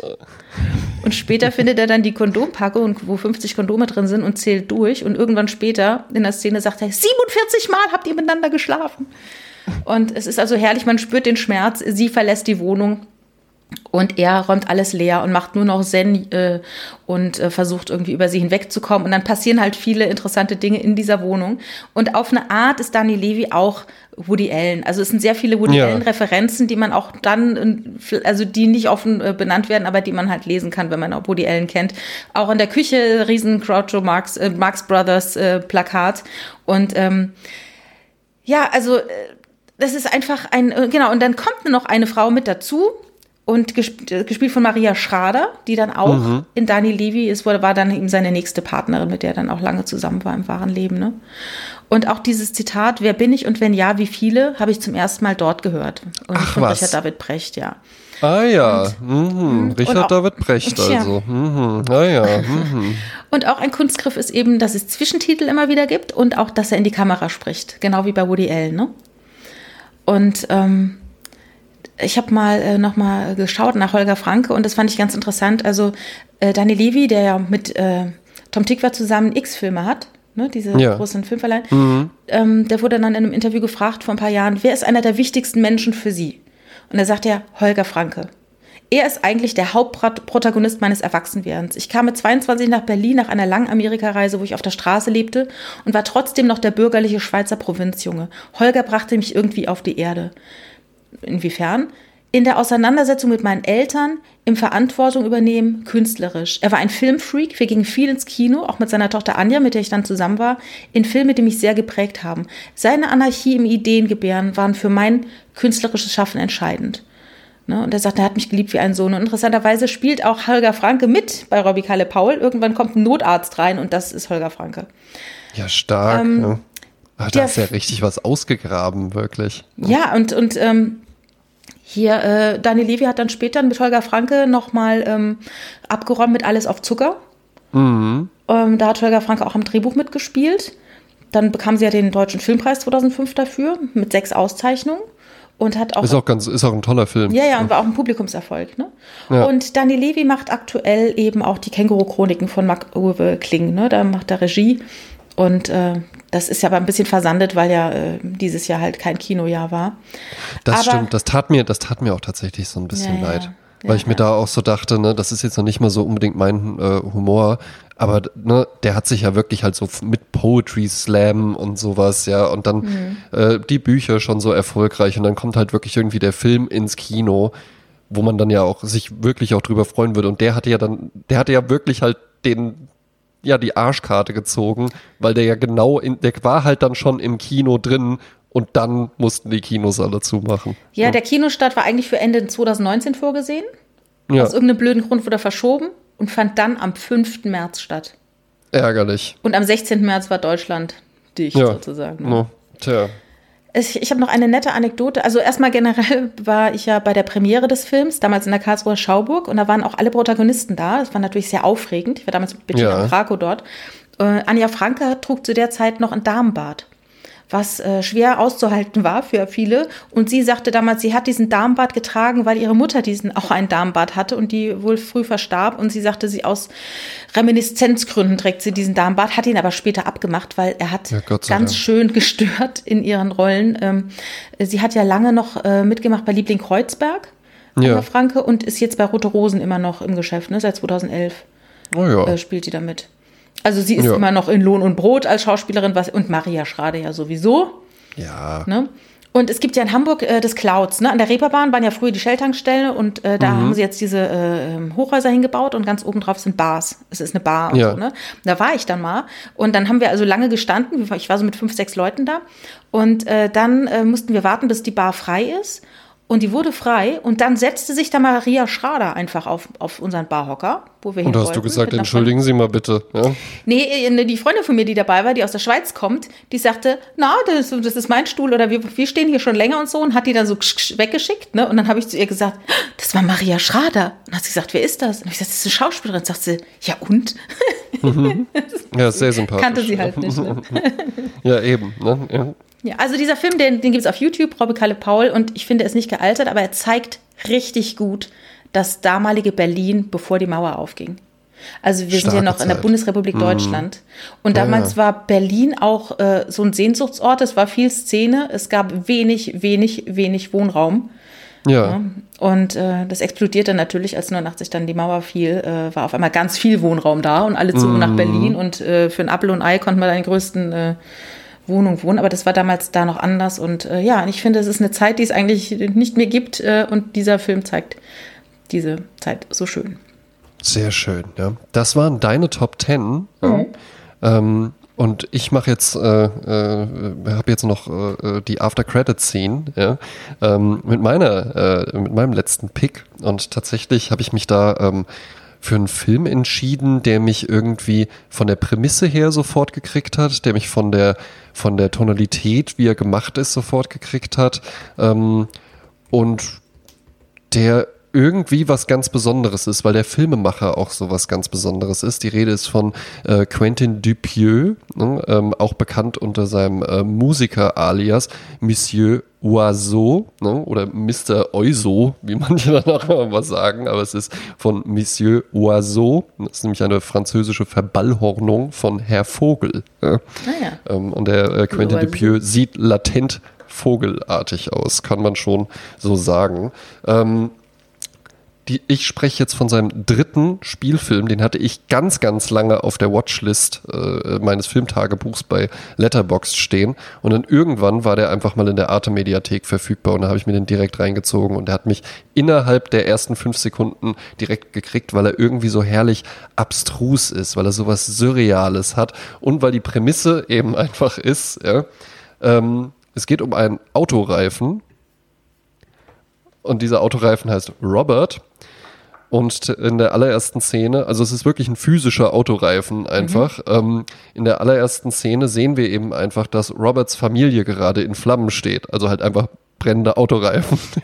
und Robert äh, daraufhin beschließt, sich an den Menschen zu rächen.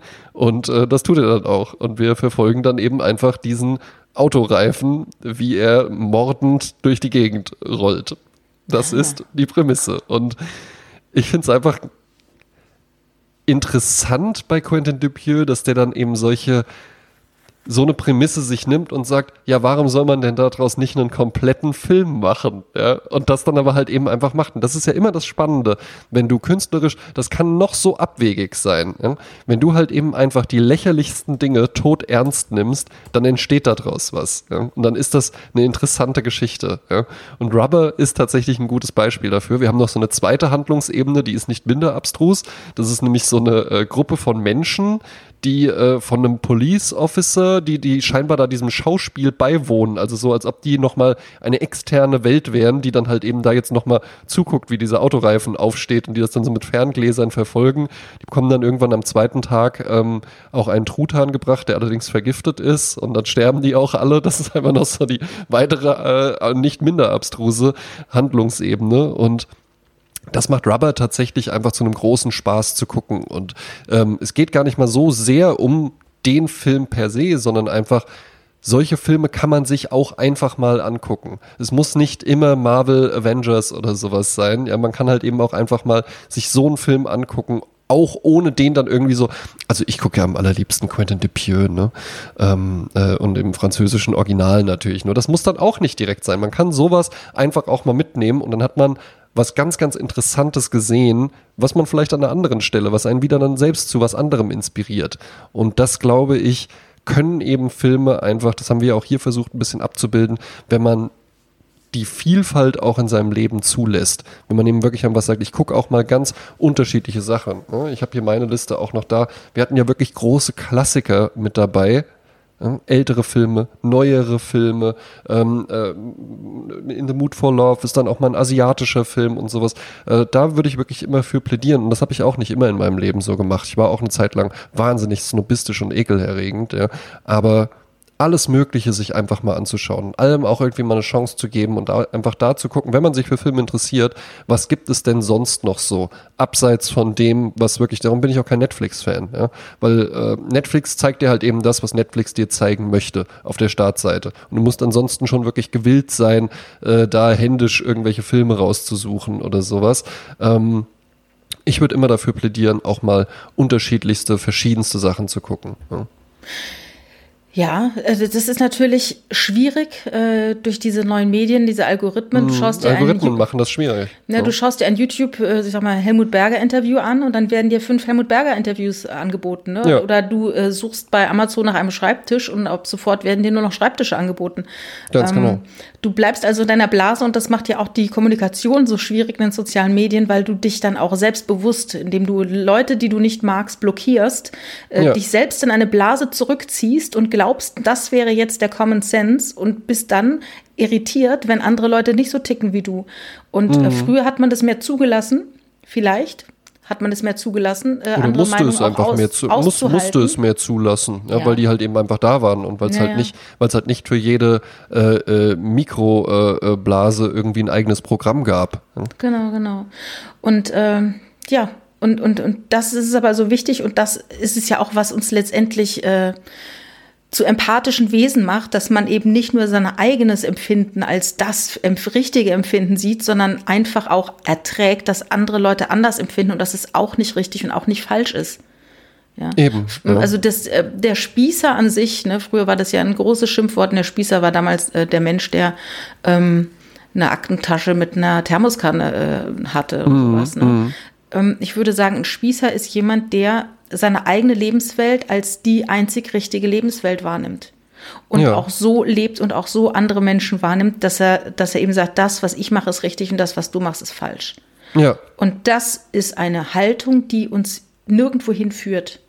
Also äh, zumindest zu nichts Gutem. Ja. Eben. Ja. ja. Und je mehr auch, du dir halt äh, einkaufst an Eindrücken, einholst an Eindrücken, umso mhm. runder wird dein Weltbild. Ne? Ganz genau. Ne? Mhm. Und ich denke, da haben wir heute äh, und in der letzten Woche auf jeden Fall zehn interessante ähm, Punkte einfach mal reingegeben. Ja. Gebt Fight Club und, und Matrix doch mal eine Chance, ja, diesen, diesen independenten Filmperlen. Ja, schaut euch die doch mal an. Ja, aber es ist vielleicht auch nur so äh, praktisch das Wort zum Sonntag, das Wort zu 2021. Ja. Ähm, die Welt ist nicht besser geworden 2020, ist alles äh, etwas schwieriger geworden. Also es gab durchaus leichtere Jahre. Ähm, ja. Aber auch wichtig ist, das ist mein, mein Pfarrerinnenwort zum Schluss, ne, dass man aufeinander zugeht und dass man auch mal Meinungen äh, auch mal äh, innehält und, und Menschen wahrnimmt, die man vielleicht sonst nicht wahrnehmen würde und mal sich auch überlegt, ob das, was man selber denkt, ob das alles so richtig ist, ob das, ja, ob das Herrlich. die Wahrheit ist oder nicht. Ne?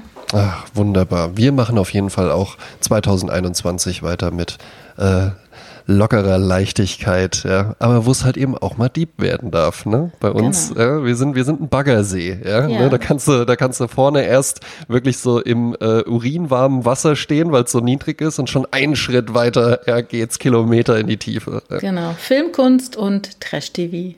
Das yes, hat alles eine ja. Heimat.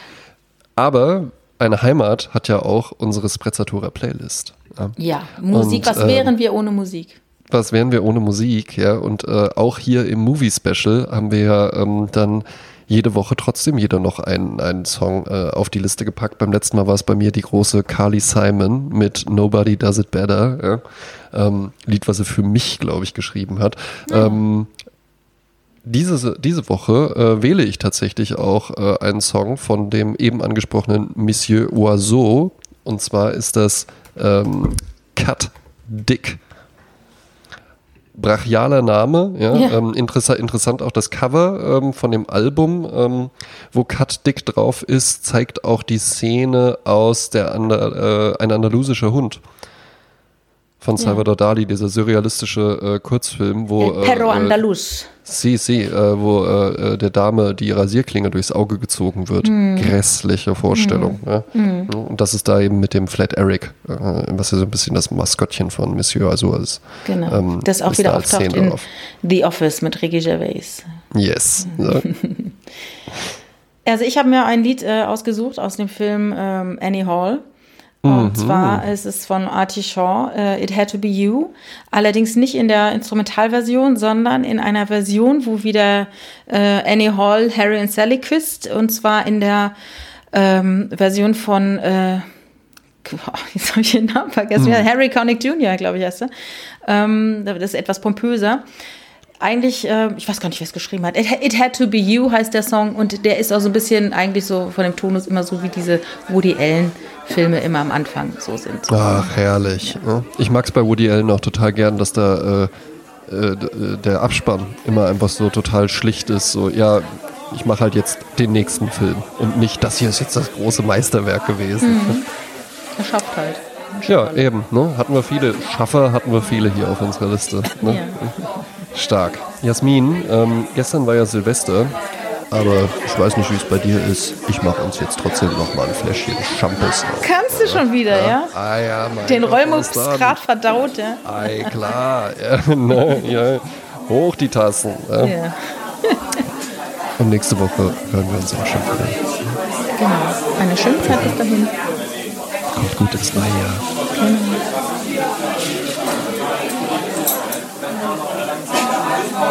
Thank you.